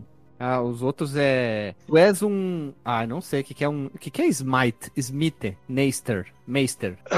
Smite, puta que pariu, é. Mais, né? Porque ele traduziu como Tu és um Smite Meister. Eu não sei, ele não traduziu isso aqui. Smite. Bah, eu, eu, Smite eu meio que entendo o que, que é, mas eu não consigo, eu não sei qual é, como é que fala isso em, em, em português, assim. É... Tem até um, um, um desses MOBA que eu acho que o nome é Smite. O que, que, que significa? Puta, eu não consigo traduzir. Ó, É, Black ele- Page Possesses Thee, que seria a peste negra te possui. Hum, Esses são os níveis de Isso aí. dificuldade, né? Olha só, bacana, cara. Aí os vai- engraçaralho aí. É, agora vai pro, pro jogo. O nível, o, a jogabilidade do jogo é a coisa mais simples de falar. É um jogo pseudo 3D, meio 3D, meio 2D, onde que nós temos a visão da- apenas da arma bem centralizada. É, é muito confuso porque o cara deve segurar tipo o, ca, o cajado bem, bem, bem grudado De ladinho, né? Ou bem grudado Aliás, no peito, né? Que jeito, que, que jeito de atacar com o cajado, né, cara? Que coisa muito com mãozinha de ladinho ali, ó. pá, pá, pá. Voltando aos itens e a jogabilidade. Vocês tiveram dificuldade no primeiro capítulo? Só botar uma observação. O primeiro capítulo, ele é bem, bem amigável, as primeiras frases, as frases, né? As fases. Ela é bem Tranquilo, tranquilo. Tranquilo, tranquilo, sereno. Mas depois, Uhum. meu amigo, aí o bicho pega. É, Aí- só que tem um muito difícil, porém, né? cara. Esse jogo ele tem ele tem save state já de nele, né? Na o época. Nativo, né? na época isso era uma, uma coisa relativamente comum nos FPS, eu acho, né? E se eu não me engano, era- eu não lembro de ter outros gêneros que tinham isso, mas tu tinha Sim, o botão, aperta acho que ESC. F2, F4, alguma coisa. Não, tu Tipo- aperta ESC, tá- sim, tem, mas tu pode apertar ESC direto e salvar, né? Também, se for o caso. Sim, mas é que tem o, o Quick Load e o que é o salvar rápido e carregar rápido, que é que nem o save state que a gente tá acostumado hoje em emuladores, né? Sim, Isso já o tinha nativo nos jogos. E tem a opção E- de minuto, apertar ESC e lá salvar, Sim. carregar, dá na mesma, né? E a impressão que eu tenho é que o jogo ele foi meio que pensado pra tu usar isso, não era do tipo estou roubando, sabe? Era do tipo tenta desse jeito, não deu, vai lá e tenta de outro jeito, sabe? Era meio que normal assim, não é do tipo, ai que vergonha, tô usando o- é que salvar e carregar, né? Era Era uma ferramenta do jogo, né, cara? Se exatamente. tá, no, se tá no jogo, pode usar e não vem encher o saco. Pronto, é isso aí, cara. Foguinho, o cara falou, o cara que usou o foguinho. Guilherme, Guilherme, eu vou ficar muito tentado o dia que eu achar que eu trupicar numa lâmpada mágica, que eu tiver os desejos. Talvez, se tiver sobrando desejo, eu vou dizer, acaba com o Ninja Gaiden, deixa só o sem foguinho. Só pra tu nunca mais poder usar aquela Meu porra. Deus, o DJ vai queimar um dos três pedidos só pra isso. Olha o rancor que tem. Vai ser, vai ser coração. assim, ó.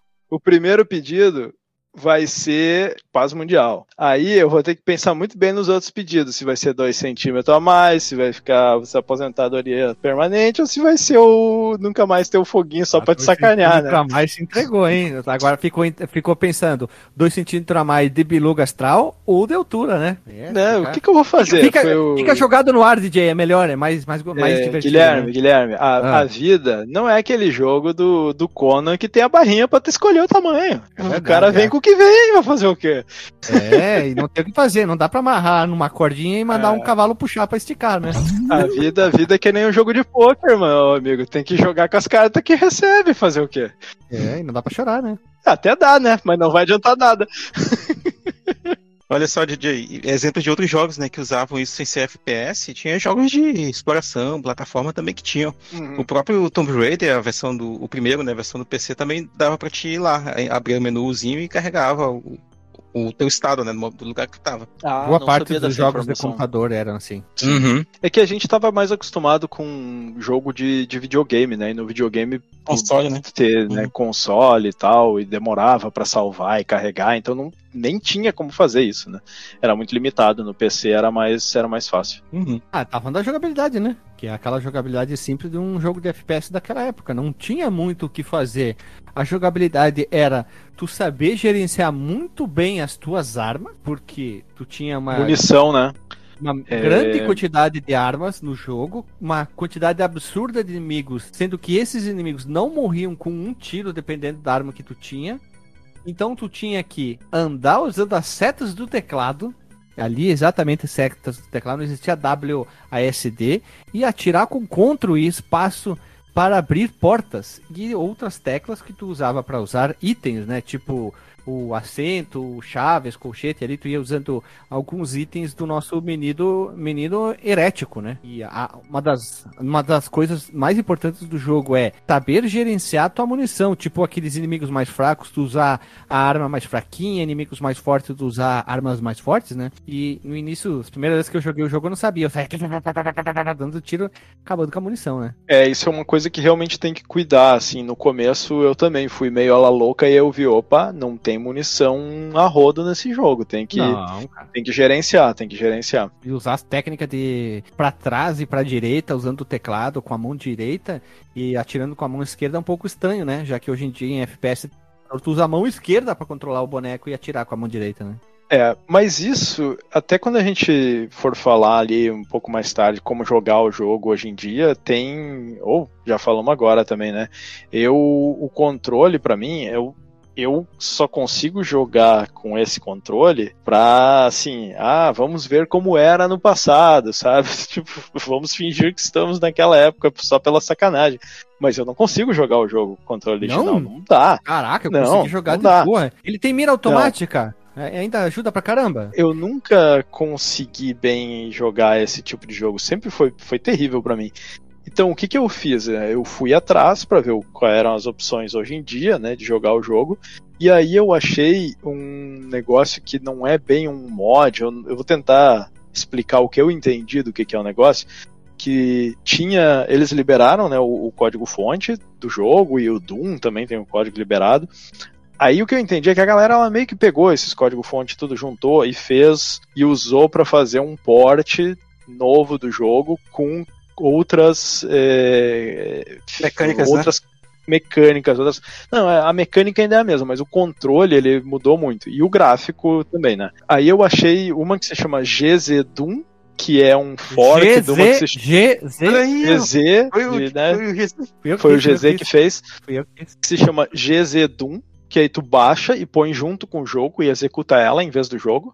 E ela vai usar ali os assets, né? O áudio, os, a fonte, uhum. os gráficos e tudo. E, e vai meio que fazer a mecânica do jogo para ti. Só que aí widescreen, tu consegue botar o tamanho da tela, jogar em, é, em sistema moderno aí, e o controle, aí ele vira o AWS D, tu usa o mouse para mirar e tal. E isso aí faz com que o jogo ele moderniza, né? Ele, e eu, eu joguei desse jeito porque eu pensei, ok, joguei até cinco minutos no, na setinha e coisa, eu disse, não aguento mais, meus dedos aqui não estão se coordenando. A principal dificuldade que eu tenho nesse tipo de controle, cara, é pra fazer aquele movimento de strafe, sabe? De andar de ladinho. Que é no. Porque normalmente é no way. No... Pro lado, né? Sim, Sim. E, e eu nem lembro, assim, normalmente é no. E, e, é esquisito, porque, tipo, page up pra olhar pra cima, page down pra olhar pra baixo, eu acho, né? Eu não lembro direito, mas alguma coisa. É esquisito, cara. Eles é implementaram isso, mas o que tu não precisa se preocupar tanto no jogo original, se tem um inimigo aéreo que tem uma montoeira, tu não precisa se preocupar em mirar nele. Simplesmente o jogo tem mira automática, né? Tu, vendo, tu estar vendo o inimigo, ele vai atirar nele, não importa se ele tá em cima, embaixo, puxa e vai, tu vai atirar nele. Mas então é mira automática. Eu sinto falta desse movimento do mouse de para cima para baixo, não é nem por uma questão de mira, é por uma questão de orientação. Eu não consigo me orientar direito se eu não fizer isso, sabe? Então, para mim, é, não é, essa, essa, esse negócio que eu baixei, ele me salvou, assim. Eu ia, eu ia sofrer demais para jogar o jogo. Né? Eu acabei não indo até o fim. Acho que eu joguei umas sete, oito fases, né? Fase pra caceta. E, e eu achei maravilhoso jogar desse jeito, assim. Eu tô até pensando, eu, eu provavelmente não vou terminar esse jogo agora, porque eu tô jogando outros jogos, mas em luz disso, tem, tem muitos jogos que eu admiro, que eu acho interessante, que eu queria jogar, mas esse controle era proibitivo para mim, eu quero ver se eu consigo jogar dessa forma. Queria muito jogar o Shadow Warrior original, o Blood, que, né, que eles têm. Porra, cada um usou essa essa engine do Doom para uma coisa diferente, né? Um é samurai, o outro é voodoo e sei lá o que, esse aqui é Nós fantasia medieval. Um podcast raiz, DJ. A gente tem que jogar a o jogo com a sua tecnologia, a sua maneira, cara. Já dizia em Ouro Preto, nós temos que é jogar é mesmo? jogo raiz. Então vamos fazer o seguinte, vai lá no Patreon, coloca se chegar a 5 mil, o DJ vai terminar o, o Heretic no controle original.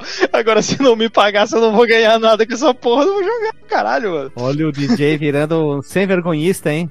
Marceneiro, né? Virei marceneiro. Eu discordo, eu discordo veementemente do Guilherme nesse, nesse argumento aí, cara. Porque Qual é por deles? isso que existem os remakes, os, o, o que a gente tem que jogar o jogo só como ele era naquela época.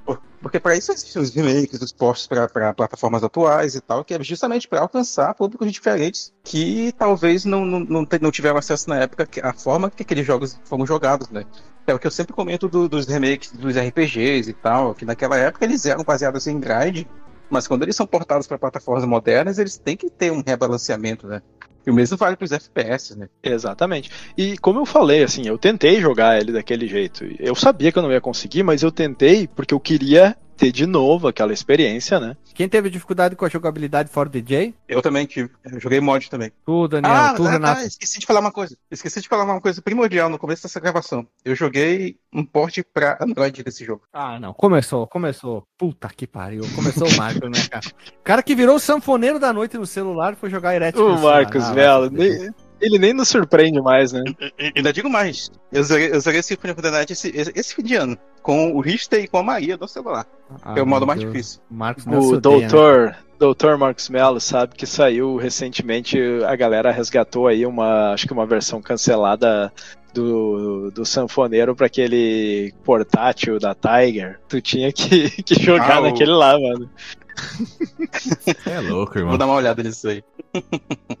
Mano, eu joguei de boaça aí com, com, com as setinhas aí, tranquilão tal. Mas assim, é, nesse, nesse quesito de controle não, não me ferra tanto, né? Mas como o jogo ele é baseado nessa questão de labirinto e de você ficar caçando chavezinha, essa ele tem uma parada legal, cara. O, o mapa dele e o do Doom eu acho muito bom para isso. Uhum. Mas já chega o mapa uhum. do Descent, puta, ele é cagado demais, cara. Eu já acho que precisava ser igual o do Eret, igual o do Doom, para você entender para onde você tá, para onde você vai, né? Então. Para onde você vai?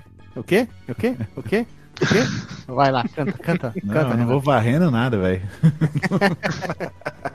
Mas é, é bacana, cara. É um bom jogo, cara. Eu, eu não tive dificuldade dificuldade não, viu? É, eu acho assim, demora um pouquinho para reacostumar, mas para mim é de boa controlar os bonequinhos na setinha. Eu joguei tanto, acho que na época, tanto, tanto, que acabei acostumando, mesmo se eu voltasse, é que nem andar de bicicleta. É só andar mais um pouquinho a gente já reacostuma tudo. Aí é isso aí mesmo, tem que jogar raiz, cara. Tem que jogar. Eu, eu, quando fui jogar, o Heretic, no antigo canal do YouTube, que só tinha, se chamava o Fliperama, eu e o Alexandre, a gente foi jogar. Fiscal.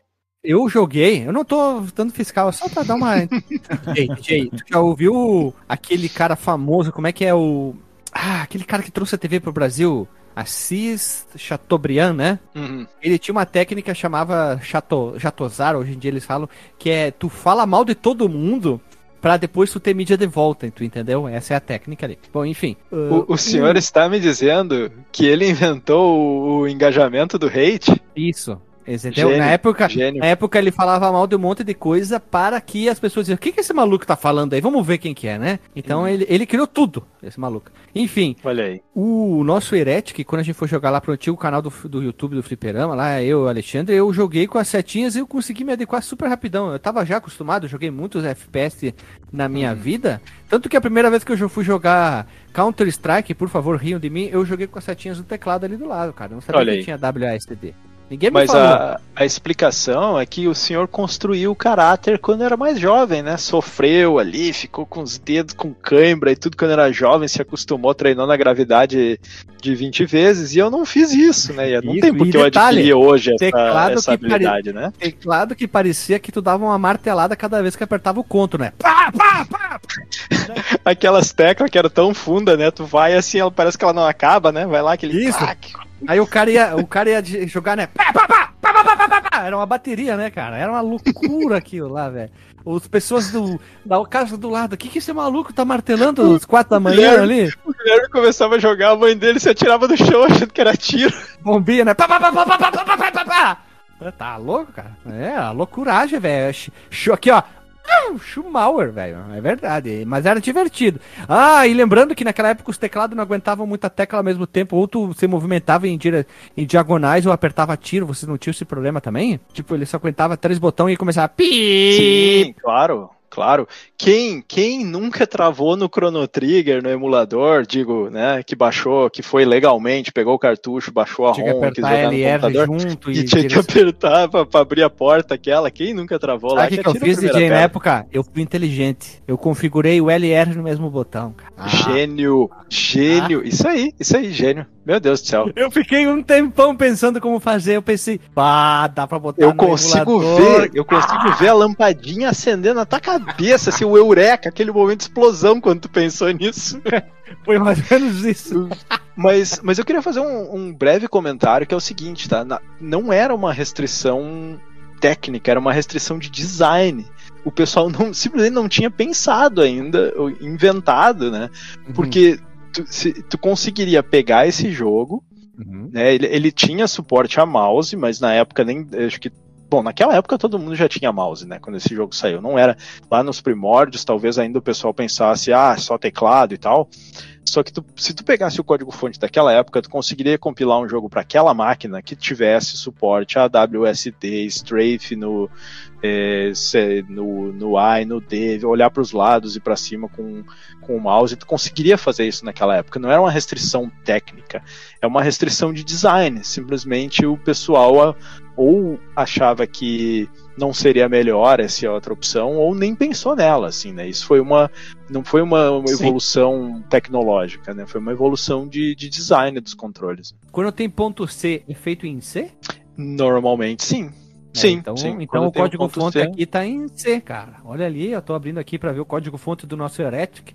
Peraí que eu vou botar aqui munição infinita automático. Ah, E É, digo, ser, digo sim. mais, digo mais. É, bom, C era nessa época, né? de- depois que o pessoal, o pessoal primeiro programava em Assembly, teve algumas outras linguagens, né? Que, que eram compiladas que o pessoal usou, mas a linguagem C foi a que se tornou mais popular e nessa época era a mais popular para desenvolvimento de jogos. Aí veja só, a empresa na qual eu trabalho hoje, por meio de aquisições, é a detentora do Vaticom, que é o o Vaticano? Caralho! O DJ O- trabalha no Vaticano, que massa! É isso. que massa. o compilador de C chamado Vaticom. Ele, né, o, a propriedade intelectual lá é da minha empresa. Acho que eles já, já abriram código fonte com Vaticom? licença para comunidade. Mas era o, era o compilador mais popular da época e que foi usado para compilar muitos desses jogos. Assim, muito provavelmente o Heretic foi, foi compilado no, no Vaticon. E é, nós lá temos, eu até vou botar um, o link para a gente botar na pauta, na pauta não, no, nos links no Porsche, que é, nós temos um podcast da empresa, público, é em inglês, né, não é em português, que é uma empresa internacional, que é, fala sobre código fonte aberto, né, sobre open source. E um dos episódios é com o cara que criou, fazia parte da criação do Vaticon. Então é, é aqui, muito ó, interessante para quem se achei aqui, interessa ó, por isso. O Vaticon, que se escreve com W, Uhum. é estimado ent- entre os desenvolvedores DOS pela alta velocidade de execução do código compilado que produz e por ter sido um dos compiladores de primeiros a suportar Intel 80386, modo protegido, entre aspas, e em meados da década de 1990, alguns dos jogos tecnicamente ambiciosos para DOS, a maioria como Doon, Destiny, Duck Nukem 3D, foram construídos e utilizados Vaticão C. Verdade. Perfeitamente. Que massa. Só não diz quem é o dono aqui na, na, na descrição aqui. Mas não diz aqui, ó, empresa do DJ. É empresa do DJ, inclusive, né? Pode botar aí. Tu falou na minha empresa, né? A empresa para a qual eu trabalho. Ah, não, é bom. É, Perdão, perdão. E, e um, já fiz um grande parênteses, vou fazer um, um pequeno parênteses. Agora eu estou trabalhando lá, uma das minhas tarefas é a produção deste podcast. Então veja só, estou ganhando dinheiro com podcasts. Olha só, o DJ chegou ao aré chique dos, dos podcasts agora, né, cara? Exatamente. Uma, uma pequena fração do meu salário é por causa da minha produção com podcasts lá na empresa. Olha ali, tu, tu chegou ao aré chique dos podcasts, gurizada. Aí, ó, bem feito. Aí eu mandei ali um, o nome é Vatcom C barra C compiler. E adivinha que linguagem que ele é feito, DJ? Vamos ver se tu sabe, pra fechar. Provavelmente C ou C. É isso aí, então vamos seguir o baile agora aqui. isso aí.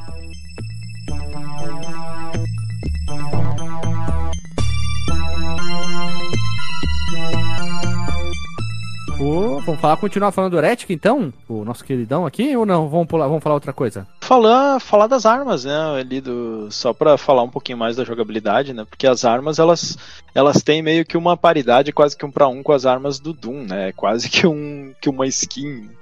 É, a, a primeira arma é o, é o bastão. Eu, eu não lembro se no Doom dava pra sair no soco ou a arma mais básica era a pistola. Depois ele tinha aquele, aquela... Acho que tinha um soco. Dava, inglês. dava sim. Soco inglês. É, então o bastão provavelmente seria o, o equivalente ao soco inglês. E aí tem, tem um item que é o tomo do poder, que ele, quando ele é usado, ele dá um, um up, né? Um, um plus a mais nas armas ali, né? E o bastão, quando tu tá com esse tomo, ele, é, ele fica com uma aura azulada, que aumenta o, o impacto das pancadas. E, e só dar um crédito aqui antes de continuar, que essa lista de armas que a gente vai falar, a gente tirou da revista Old Gamer. E, então tem as Gauntlets of the Necromancer. É, Eu não sei qual é a tradução para Gauntlet, mas é, é tipo uma luva de armadura, né? Manopla, isso, claro. luvinha, olha aí, luvinha, luvinha, luvinha. Luvinha, velho. É, luvinha de lata. É, do Necromancer, que é o equivalente da motosserra, só que ela é muito mais estilosa, né? Porque aparece as duas mãos assim e saindo raios da. É, é meio que o, o Imperador Palpatine ali, né? Mandando, Isso, mandando isso, isso. Isso aí É. mesmo. E aí, com o tomo do poder, ela solta uns raios que ficam mais poderosos e vermelhos, e eles são capazes de levar o personagem para perto do, do inimigo e suga a energia dele transferindo pro, pro jogador. Né? Tem a, a varinha élfica, que é o equivalente da pistola, né? Fica só ali com a Elven varinhazinha. Wand. Elven One. Evan Wend. E com o tomo do poder, ela expande os ataques da, da varinha e em uma linha horizontal é até cinco alvos. Né? Pô, é bacana. Tem a, a besta Ethereal, que, que é, não sei traduzir o que, que é Aham. Ethereal Crossbow. Crossbow. Que é o equivalente- O arco etéreo. É, é, é que não é bem arco, né? É, é besta, né? Crossbow Uhum. é, que é aquela Besta arma né, que tu- então. É, A bola, cru- bola cruzada, hein? Crossbow. Besta etérea parece que é uma ofensa que tu tá fazendo pra alguém que é muito tosco, né? A besta etérea.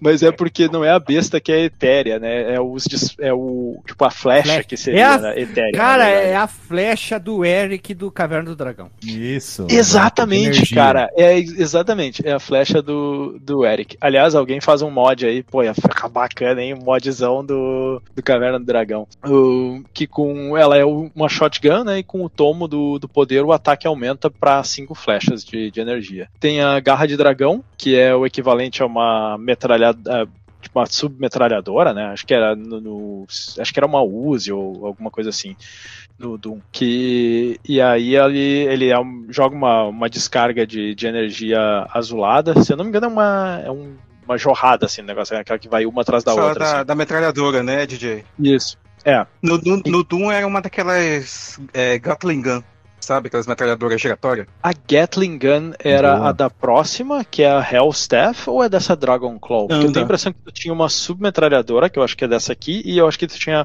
aquela Gatling Gun, que é a, a giratória, que eu acho que é a próxima, que é essa. Prateadinha. Sim. Aí a, a Dragon Claw, com, com o tomo do poder, ela tira uma bola energizada de, de espinhos. E aí, quando encontra no alvo, ela se divide e vai para as direções diferentes, né? E o Hellstaff, que é tipo cajado infernal, é uma metralhadora mais pesada, que acho que seria o equivalente a Gatling Gun. Eu não, eu não acho que eu não cheguei a pegar ele no, na, até a parte que eu fui. Não, na Essa aí é a não arma tá- do esqueleto, velho? Aqui É tem o os cornos ali, né? esqueleto, é. O, que, é uma- isso. Mandei pra vocês ali no chat. É uma caveira Uhum. com dois cornos. É isso É, aí, cara. É o Hum. cara, a arma do esqueleto, velho. arma do esqueleto. E aí, com o tomo do poder, ela diminui a velocidade dos disparos, mas quando atinge o alvo, cria uma chuva de energia do- nos ataques. assim.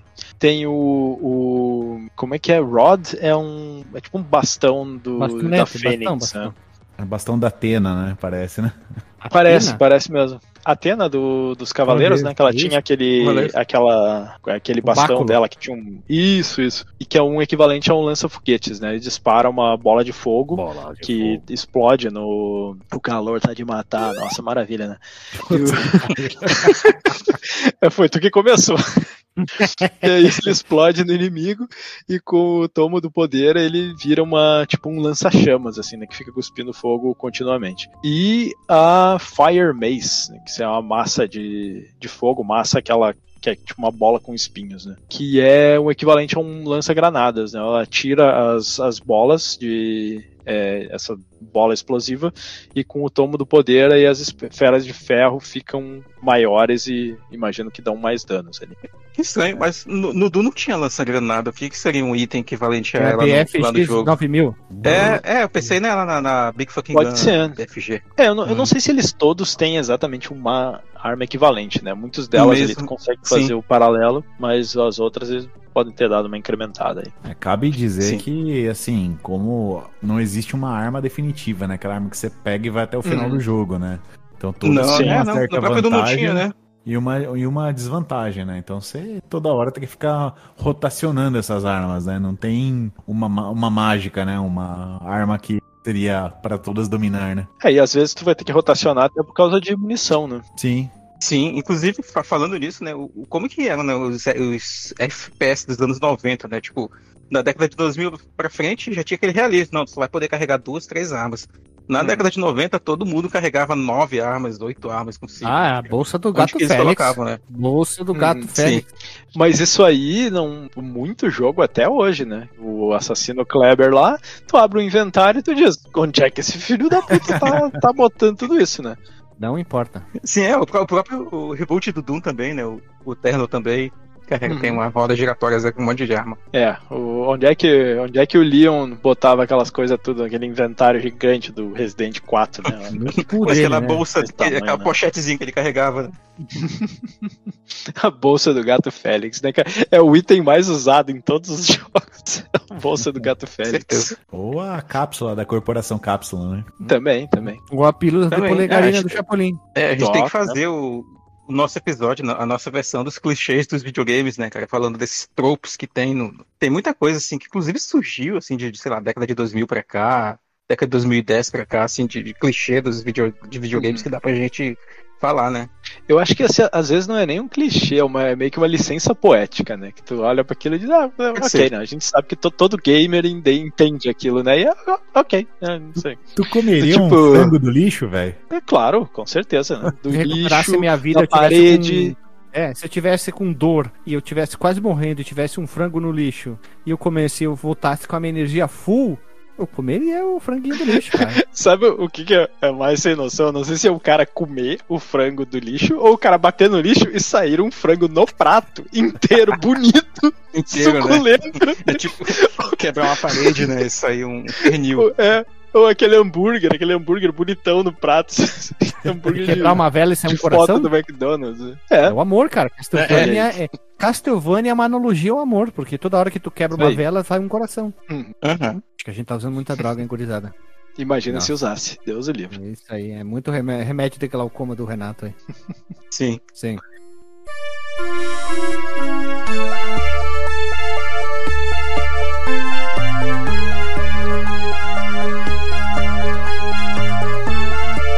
De item, a gente tem muitos itens, na verdade. A gente tem aquele itemzinho lá que recupera a vida. Temos um item de recuperância de vida, que ele é tipo um. Como é que é? Esqueci a palavra, porra. Me ajuda aí. Poção? Tipo um Poção. tubo de ensaio? Ah, Isso. tá. Isso, nós temos, não temos muitos itens se tu for ver, né? Eu encontrei até um artista que redesenhou tudo aqui. Nós temos itens para ficar invisível, dar mais dano, recuperar vida e munição, a, a grande maioria, e dar uma tunada até dentro do nosso personagem. São os principais itens que a gente vai mais encontrar. Não é todo item que a gente Ah, encontra o tempo inteiro, né? Eu acho legal aquele que transforma os bichos em galinha, cara. Fantástico, Ah. né? Tem isso a.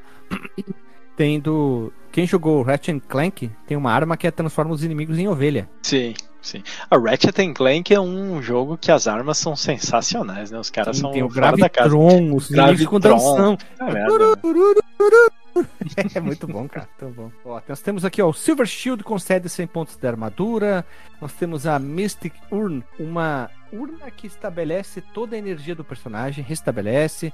Tem vários itens, a grande maioria é aumentar o dano, deixar a gente invisível e, claro, dar uma tunada na arma. Contra os chefes de capítulos, a gente precisa disso aí, porque os inimigos são fortes, tiram muita vida e a gente precisa tirar muito dano deles e precisa usar praticamente todo o arsenal de armas que a gente tem e itens que a gente tem, senão tu não consegue terminar o jogo. O item de voar, eu não lembro de usar ele no jogo, o itens de voar, o Wings of Wrath. É. Nem sei onde Asas. pega esse jogo. Asas do ódio? Como é que traduz essa porra aí? Ira Asas- das É, asas as- de as- fúria, né? Isso, isso, fúria ou ira, né? Uhum. É que Esse é Mi- Guilherme, eu estou Hum. decepcionado com o senhor, que o senhor leu, né, fez aí o Wings of Wrath e não Hum. fez nenhuma alusão à banda de metal. Não disse, ah, verdade, isso aí né? tem que ser uma música do não sei o que. Olha, estou decepcionadíssimo com o senhor. Wings of Wrath. É que tem Wings of Reality, né? Então podia ser Wings of Wrath. Verdade, Eu né? tenho absoluta certeza que tem uma banda de alguma música de metal com esse nome.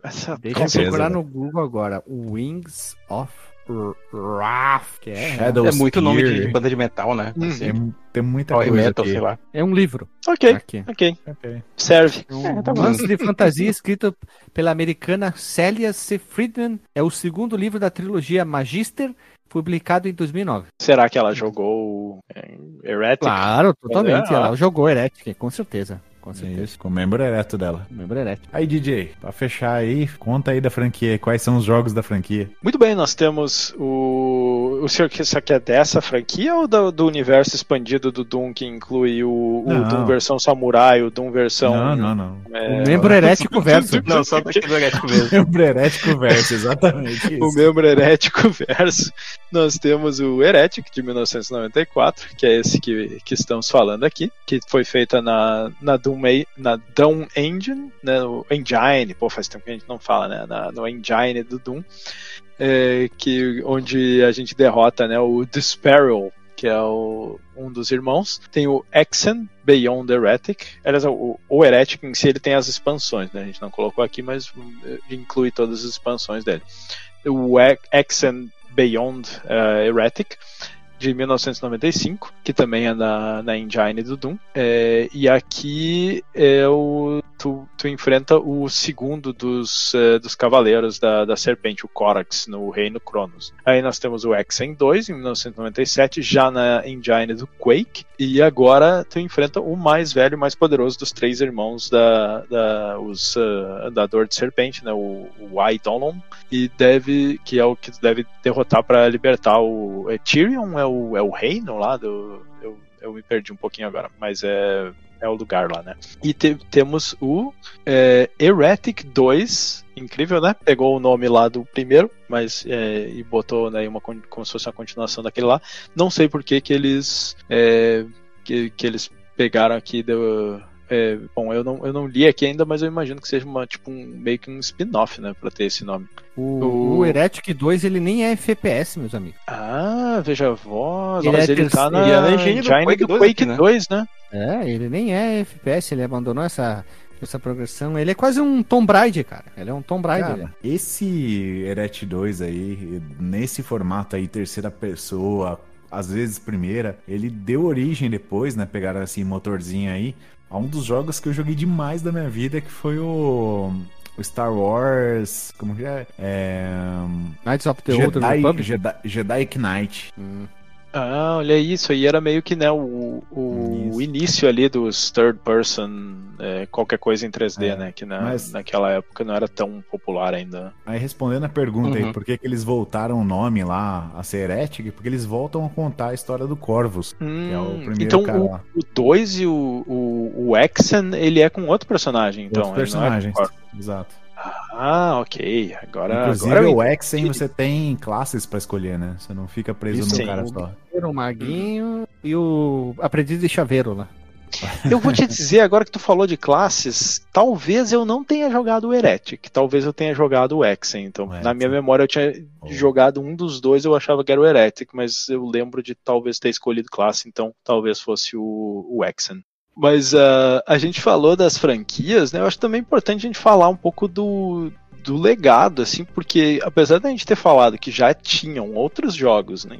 é, primeira pessoa é, com essa temática, eu acho que essa franquia ela meio que popularizou assim, né, o, o mundo, o- esse primeira pessoa em mundo de, de fantasia, né, jogos que tem hoje que nem o Skyrim, os, a série lá do Elder Scrolls e tudo isso. Eu, eu nunca fui atrás para ver assim se os autores eh, disserem ah tivemos influência disso ou daquilo, mas eu acho que essa franquia é muito importante para isso, né? É, sempre que eu penso que eu vejo um jogo desse, eu, eu lembro dessa franquia, mesmo tendo tido pouco contato, para mim ela, ela tem essa importância, assim.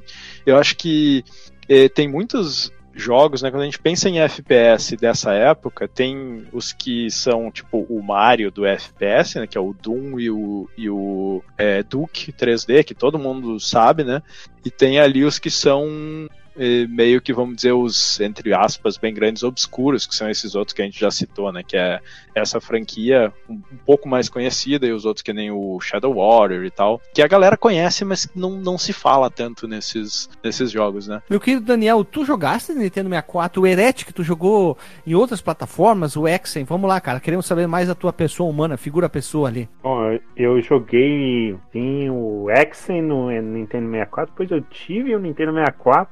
Olha ali. então, é, foi muito bem-vindo o Exen no Nintendo 64, mas também joguei o Exen no computador. Joguei primeiramente no computador, depois joguei no N64. É, mas o Heretic eu só joguei no computador mesmo e eu acho que firmou essa esse FPS medieval, vamos dizer assim. Eu acho que o Heretic fez Uhum. história. Tu gosta do Nintendo 64 ou tu é um defenestrador que nem eu? Eu acho que o Nintendo 64 poderia ter sido melhor. É, eu gosto muito de alguns títulos, mas eu dessa, dessa, dessa série eu prefiro mais o PlayStation 1 mesmo. É, mas o Nintendo 64 para mim é. Eu gosto dos jogos que eu tive, né? Então é como é, Link, é Zelda, né? Ocarina of Time, o Star Fox, é, o Smash Super, e o Super Mario 64, é, para mim foram os jogos assim que eu mais joguei, assim, no 64 e o Mario Kart. Ali, viu? O Mario Kart. Nintendo, Kart o é Mario, ótimo. Nintendo. É, o Mario Nintendo 64, Mario, ó, o Mario Nintendo Luigi Vermelho 64, é, Sony, a gente merece gravar um podcast, hein? Esse precisa ser gravado um podcast o quanto antes, quanto ontem. Porque é Sim, um jogo que. que a galera 2023, guarde aí. Esse, esse é um que eu nunca aí. joguei e eu vou ficar muito contente de da gente gravar ele, porque aí eu vou, eu vou ter um foco de botar e, e jogar ele, porque eu acho que ele realmente merece. DJ, né? joguei na época, hein? Muito. Olha Eu não sabia fazer nada, mas joguei bastante. ah, tô sendo honesto, não tô mentindo. Ah, isso Tá aí. certo, tá certo. O problema do 64 foi que faltou a terceira festa, né, cara? É, voltou a terceira festa. Pra quem não entendeu, Sim. third party, né? Se tivesse mais Tá terceira que festa, ia ser melhor. pariu. Eu fiquei ali um- que nem a de Norá aqui com a- o meme da matemática. O que, que é Nazaré, isso? Nazaré. Ah, Nazaré, Nazaré Tedesco de Norá era outra, né? Era... De ignorar. Puta merda. Mas vocês entenderam, né? Eu... É. Pra quem, quem não entendeu, as empresas que fazem os jogos pra qualquer outra empresa que tem um hardware são as third parties. Traduzindo ao pé das letras, fica o quê? As terceiras festas, né? Mode 7 do Super Nintendo é o sétimo modo, e assim vai, ó. Todos esses anos de fliperama de boteco, eu não falo fluentemente ainda o, o dicionário, né? O fliperês. Vamos lá, É. gurizada, então roda a vinheta. Ai, meu Deus do céu, só tem, só tem maconheiro nisso aqui, cara.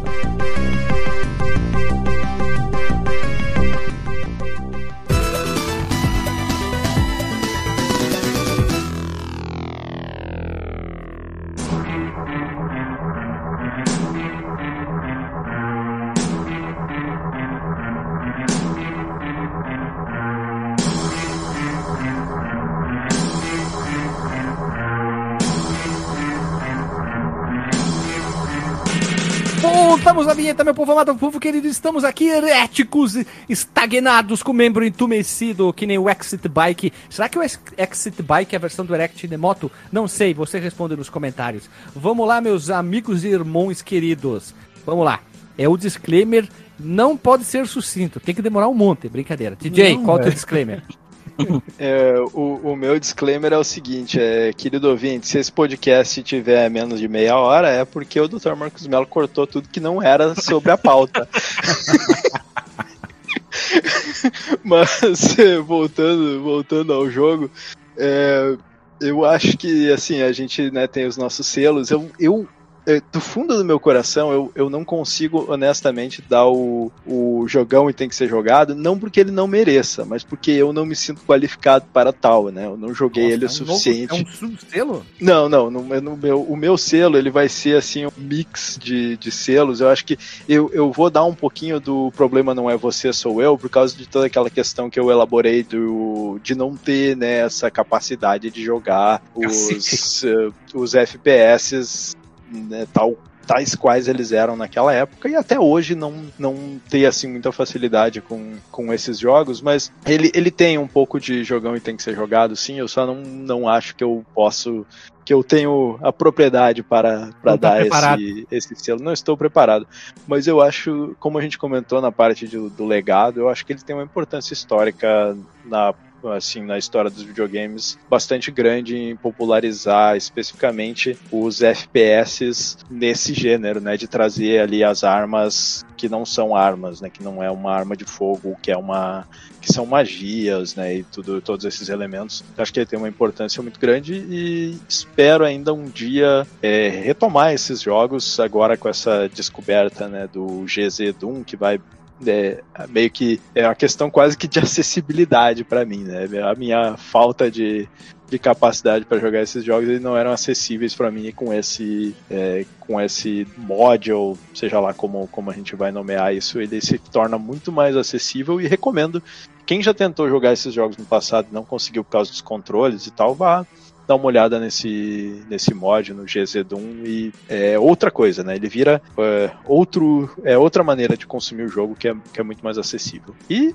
é isso. Ali, né? Vamos lá então, Renatão. Bom, vamos lá, né? Jogar esse jogo naquele CRT, é, monitorzinho CRT em baixa resolução, com aqueles pixels lindos, protuberantes, hipster, né, cara? Foi, é, foi uma experiência muito maravilhosa. Mas jogar ele hoje, modernamente, no meu ultra wide, com o mod HD fritando minha placa de vídeo, foi fantástico também, cara. E Mano, é um jogão e tem que ser jogado. É lógico que o começo do jogo ele é bem palatável, tu vai jogando numa boa, dando risadinha, atirando em monstro vagabundo lá. Mas chega uma hora, meu amigo, que o negócio começa a beirar o bonitinho mais ordinário. E o negócio ferve. Tanto tem que abusar do save do restore lá toda hora aí. Quick save, né? load. É, mas é um baita jogão, cara. Na época ele foi sucesso e se você pegar o mod aí pra trazer os gráficos atualizados, ele tá sucesso pra caramba ainda, tá delicioso. É, se tivesse como portar isso aí pro Play 5, pro pro Series S aí, que seja, com Ray Tracing, ia ficar animal pra jogar. Bota fé, cara. Jogão. Tu, doutor? Tá, muito bem, cara. Bem, quando eu joguei o, o, o jogo na época lá no meu mini console, eu até achei bem interessante também. É, jogando agora pra pauta, né, que eu peguei, também não, não foi a forma mais adequada, né, eu joguei no celular. É, achei interessante ainda, né, eu acho legal ver o quanto que a comunidade que jogou o jogo na época mantém o jogo vivo, né, portando ele pra, por conta própria para outras plataformas e tal. Ele merecia, é, com certeza, estar tá, em, uh, em, em, consoles né, modernos, né, assim como aconteceu com Doom e, e, e outros jogos daquela época. Uh, sei lá, até o Turok, cara, tá aí no Switch e tudo mais. Então, acho que o, essa, essa família né, de jogos aí da, do Eret e do Exen poderia também estar presente aí. E, mas eu fico, em termos de classificar o jogo, entre um Veja Você e Jogão Deve Ser Jogado, sabe? Mas é, pelo legado assim, que ele deixou e pelo, e pelo sucesso que ele, que ele tem também com o seu público, vai, eu vou deixar o Jogão Deve Ser Jogado. Então. Daniel, tu que é o nosso convidado, cara. ok, então, né? Então tá, né? É, beleza, parça. É, beleza, Valeu, parça. fera. Daniel, tu que é o nosso grande convidado aí, que falou pouco hoje, qual é o teu disclaimer, cara? E claro, faz o teu jabá da noite, velho. Beleza. Bom, o Heretic para mim é um jogão e deve ser jogado, visto que ele fez história para os FPS atuais de perfil medieval, né? Eu acho que deve, se você não jogou, tem que conhecer. Apesar de no começo você vai estar tá meio estranhando os comandos, mas deve ser jogado. Como o seu, o, o, que foi lançado em seguida, que foi o Exen, que acho que é até um pouco melhor, visto que você pode escolher classe de personagem, é muito bom também. E jogão e deve ser jogado. Bom, o jabazinho de hoje é o seguinte, pessoal. É, eu tenho o meu Instagram, lá vocês podem me encontrar lá como é, Retro Underline Louco, né? Eu faço parte da Warp Zone. Fazemos, eu geralmente faço live quase toda sexta. De, devemos estar retomando ela agora aí semana que vem. Tá? É, isso quer dizer, semana que vem é dia de sexta-feira, de que dia que cai? É dia 20, né?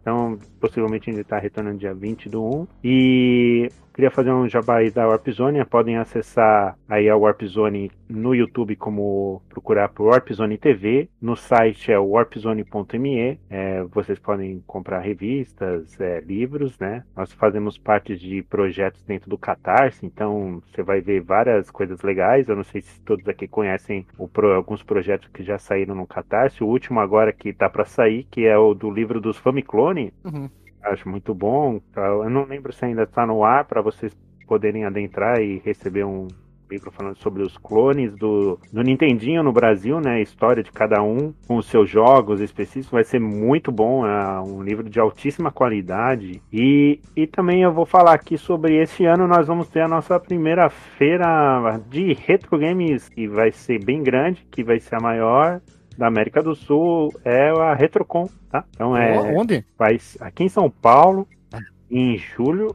Em, é, se vocês quiserem acessar no Instagram, tá como é, acompanhar, né? A Retrocon oficial. Olha, vai estar tá, tá o link, não te preocupa que vai estar o link lá para as pessoas clicarem, acessarem e olharem. Retrocon oficial. É a Exatamente. primeira edição dessa feira? Primeira edição. Então, como nós dizemos aqui no Fliperão de Boteco, primeira de muitas, espero. Exatamente.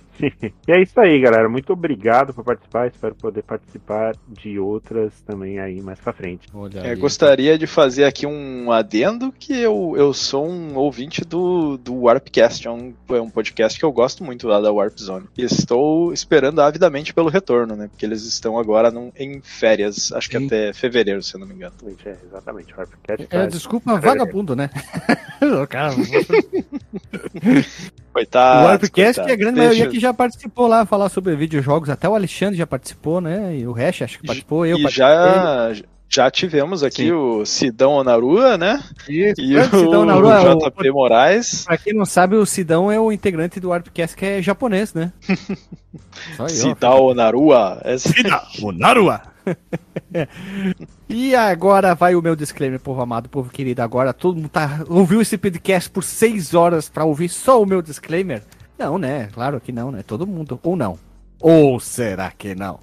Então, é jogão e deve ser jogado. Talvez seja o primeiro FPS que eu me apaixonei de verdade, mesmo antes de Doom e outros. Outrem, o Heretic eu tenho um carinho muito grande. Eu quero ter uma versão física dele em caixinha, tudo bonito. Eu vi nos Estados Unidos dos, dos States of America, tem umas edições bem bonitas mesmo, e estou procurando para adquiri-la essa versão. Heretic é muito bom, é gostoso e como disse o Renato, aquele pack mod para deixar o visual dele impecável faz o seu computador, dependendo do seu hardware, não interessa qual, fritar.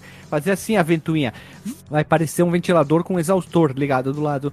Não jogue de madrugada esse jogo. E agradecer nosso caro DJ, lógico, por remix, remixar esse episódio. Renato por trazer a sua voz bela. Dr. Marcos por. Ma Doutor Abdul Marcos por ter editado antes da gente terminar e o Daniel pela sua participação, trazer o ar da graça ali, essa beleza warpcastiana e queremos mais convidados esse ano aí, pessoas para falar sobre os videojogos e claro, Daniel, fica todos os seus links e fica aberto o convite para mais episódios, lógico, né? Vai que queremos gravar do Exen 2, então, Exen 1, quer dizer, não, Exen 2, não dá para gravar o 2 antes do 1, né? Bom, enfim, a gente não tem um padrão para isso também, né? Então eu fico confuso agora. Pois é. a gente nunca seguiu um, um, um número lógico para gravar os do Mario, então deixa assim, né? Então vai mais fácil, né? Então é isso aí, pessoal. Beijo na bunda e até. Falou!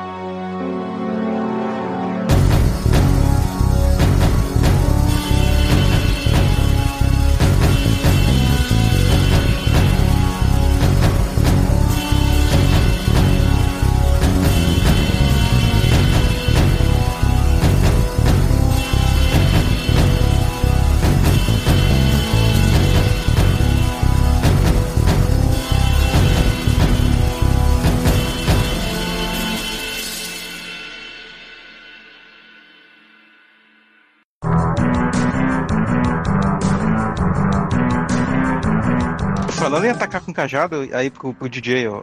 A gente tava com dúvida no Smite Meister, né? O, uhum. Tava vendo aqui que o Smite significa atacar com muita força. Tipo, uhum. Slay, né? Tá, tô vendo aqui no, no dicionário inglês, com muita força. É, e tipo Meister, dizimar, o né? -I assim. é, isso. E uhum.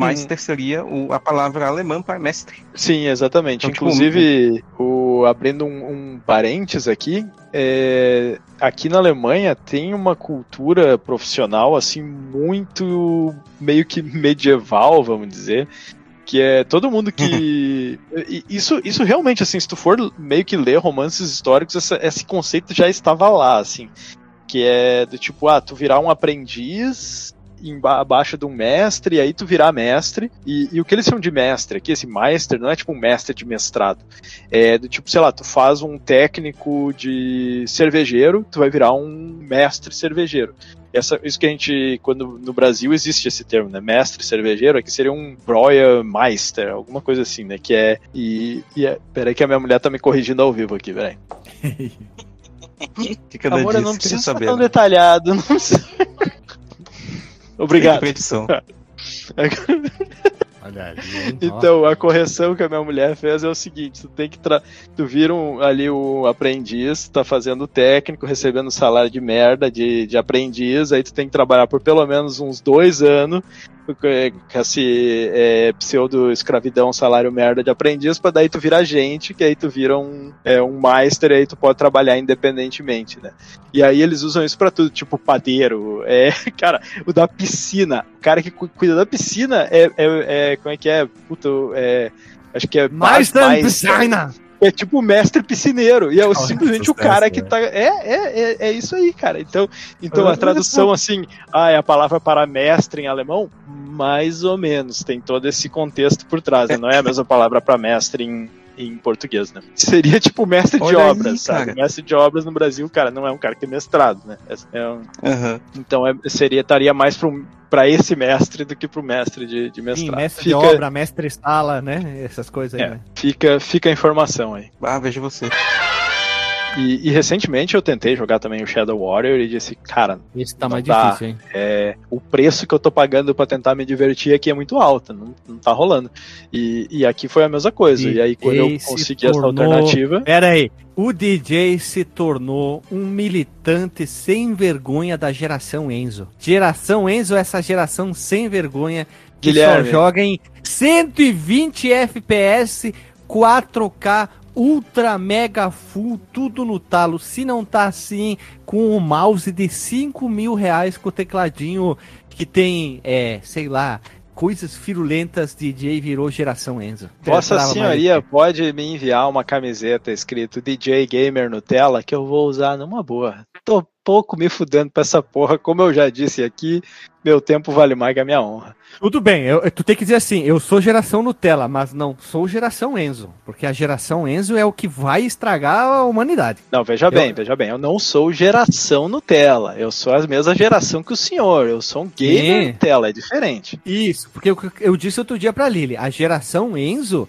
vai se juntar com a geração Valentina, eles vão gerar um híbrido chamado Valentinos, que vai ser o novo anticristo. vai de- Valentenzo. É Valentenzo e vai destruir a humanidade. Fiquem atentos a essa, essa é, pensamento que eu tô tendo há muito tempo. Essa, não é como é que é? Essa profecia que eu tive. A Valentina e o Enzo vai ter um híbrido que vai destruir a sociedade. Porque eles não gostam de nada, reclamam de tudo. E se não for um monitor e, e teclado e computador tudo full 120 FPS, não dá, né? Geração Eu, é eu acho que o, o senhor tá aí fazendo esse discursinho aí, mas se eu lhe botar um teclado cagado num monitor de 14 polegadas pra trabalhar, o senhor não vai querer, né? Quando eu comecei a trabalhar, era uma AMD Depende que eu vou eu comecei a trabalhar. uma AMD K62500 com um monitor de 14 polegadas que só fazia é, 800 por 600. Se eu quisesse fazer 1078 por 700 e pouco, só entrelaçado. Ficava aquela piscação que eu quase tinha um ataque epilético. Quero voltar para aquilo? Não. Me considero Nutella? Não, porque eu não ia ser produtivo com aquela porra, mano. Se Ah, fuder. mas a geração Enzo, eu só tô falando um, um, um porém aqui, todavia, entretanto, nesse momento havaiana, que a geração Enzo tá estragando tudo, inclusive nossos queridos videojogos. Pois a geração Enzo fala mal dos joguinhos antigos que a gente tanto defende e gosta. Deixa e falar analisa, né? Mal. Esse Deixa eu falar um fuder, negócio se ele falar, bem, se ele falar. fala mal, fala bem, eu vou me divertir com o jogo igual. Obrigado, cara aí, isso, ó. isso é uma boa camisa, doutor DJ. Olha ali. Fala Deixa- bem deixa eu fala mal, eu continuarei jogando e me divertindo com o meu joguinho velho.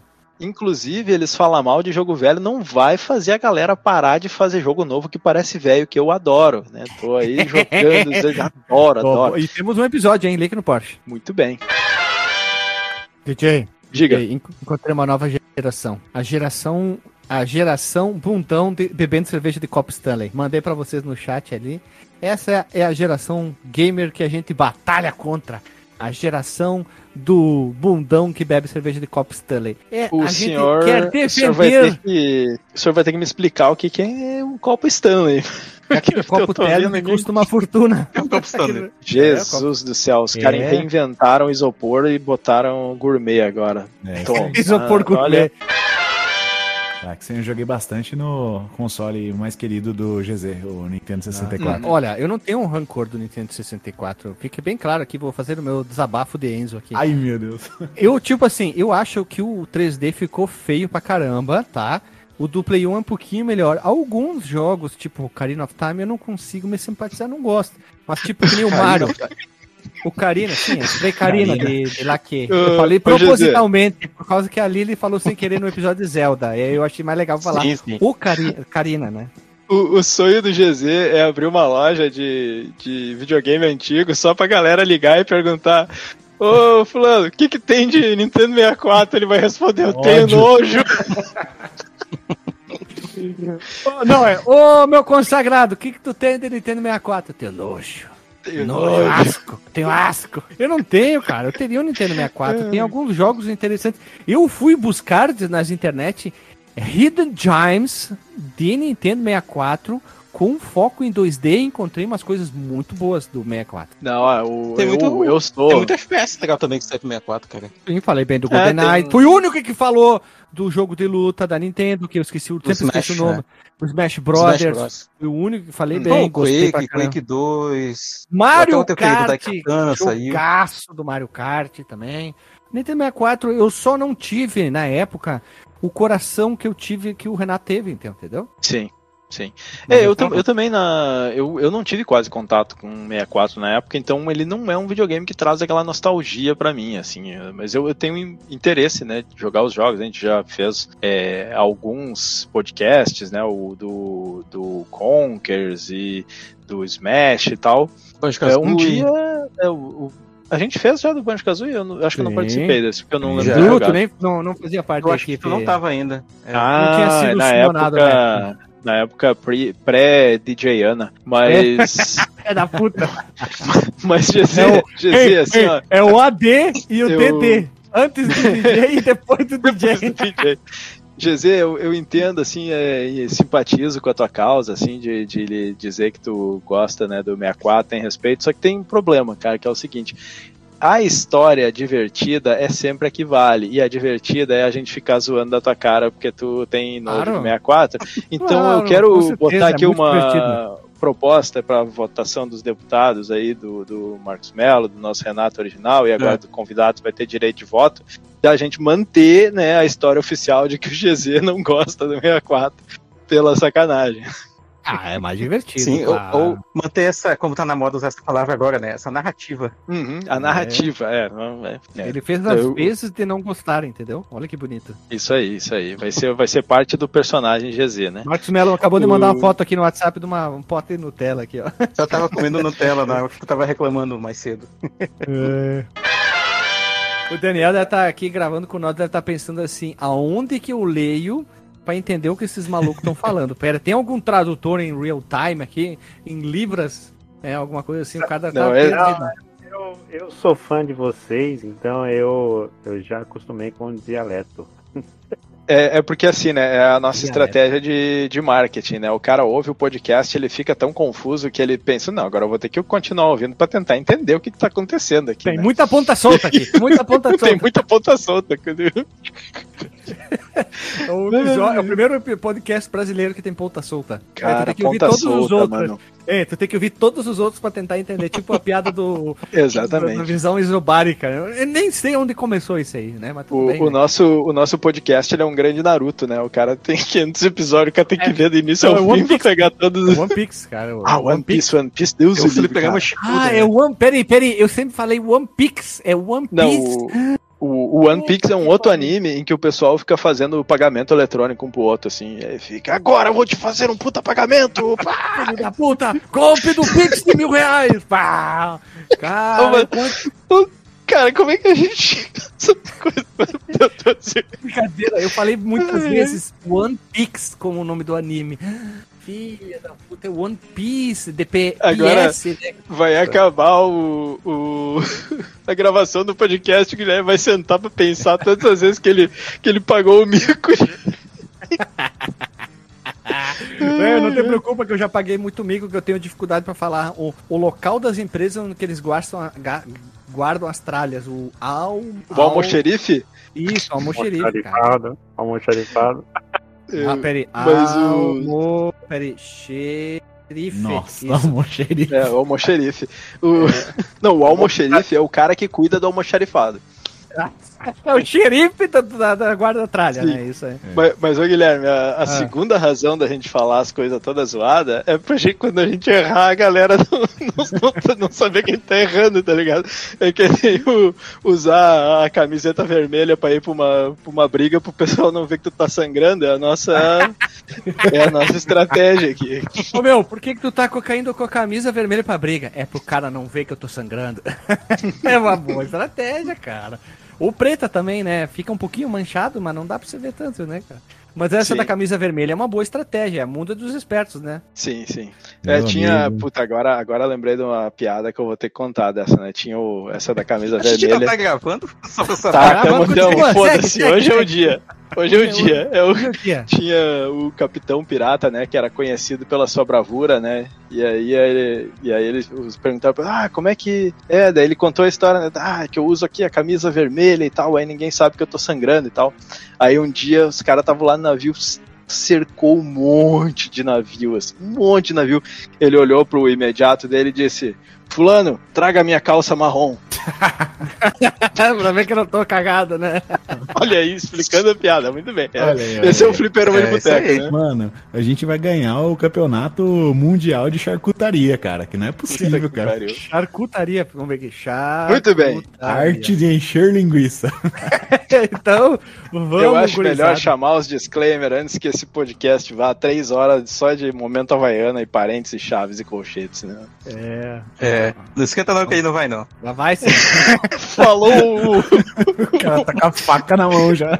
Doutor Ma- o Dr. Max Mello, ele é o legítimo açougueiro do podcast, cara. o, o Dr. Marcos Mello ele aprendeu a editar podcast abrindo trilha no mato, né? Ele pega o facão e vai.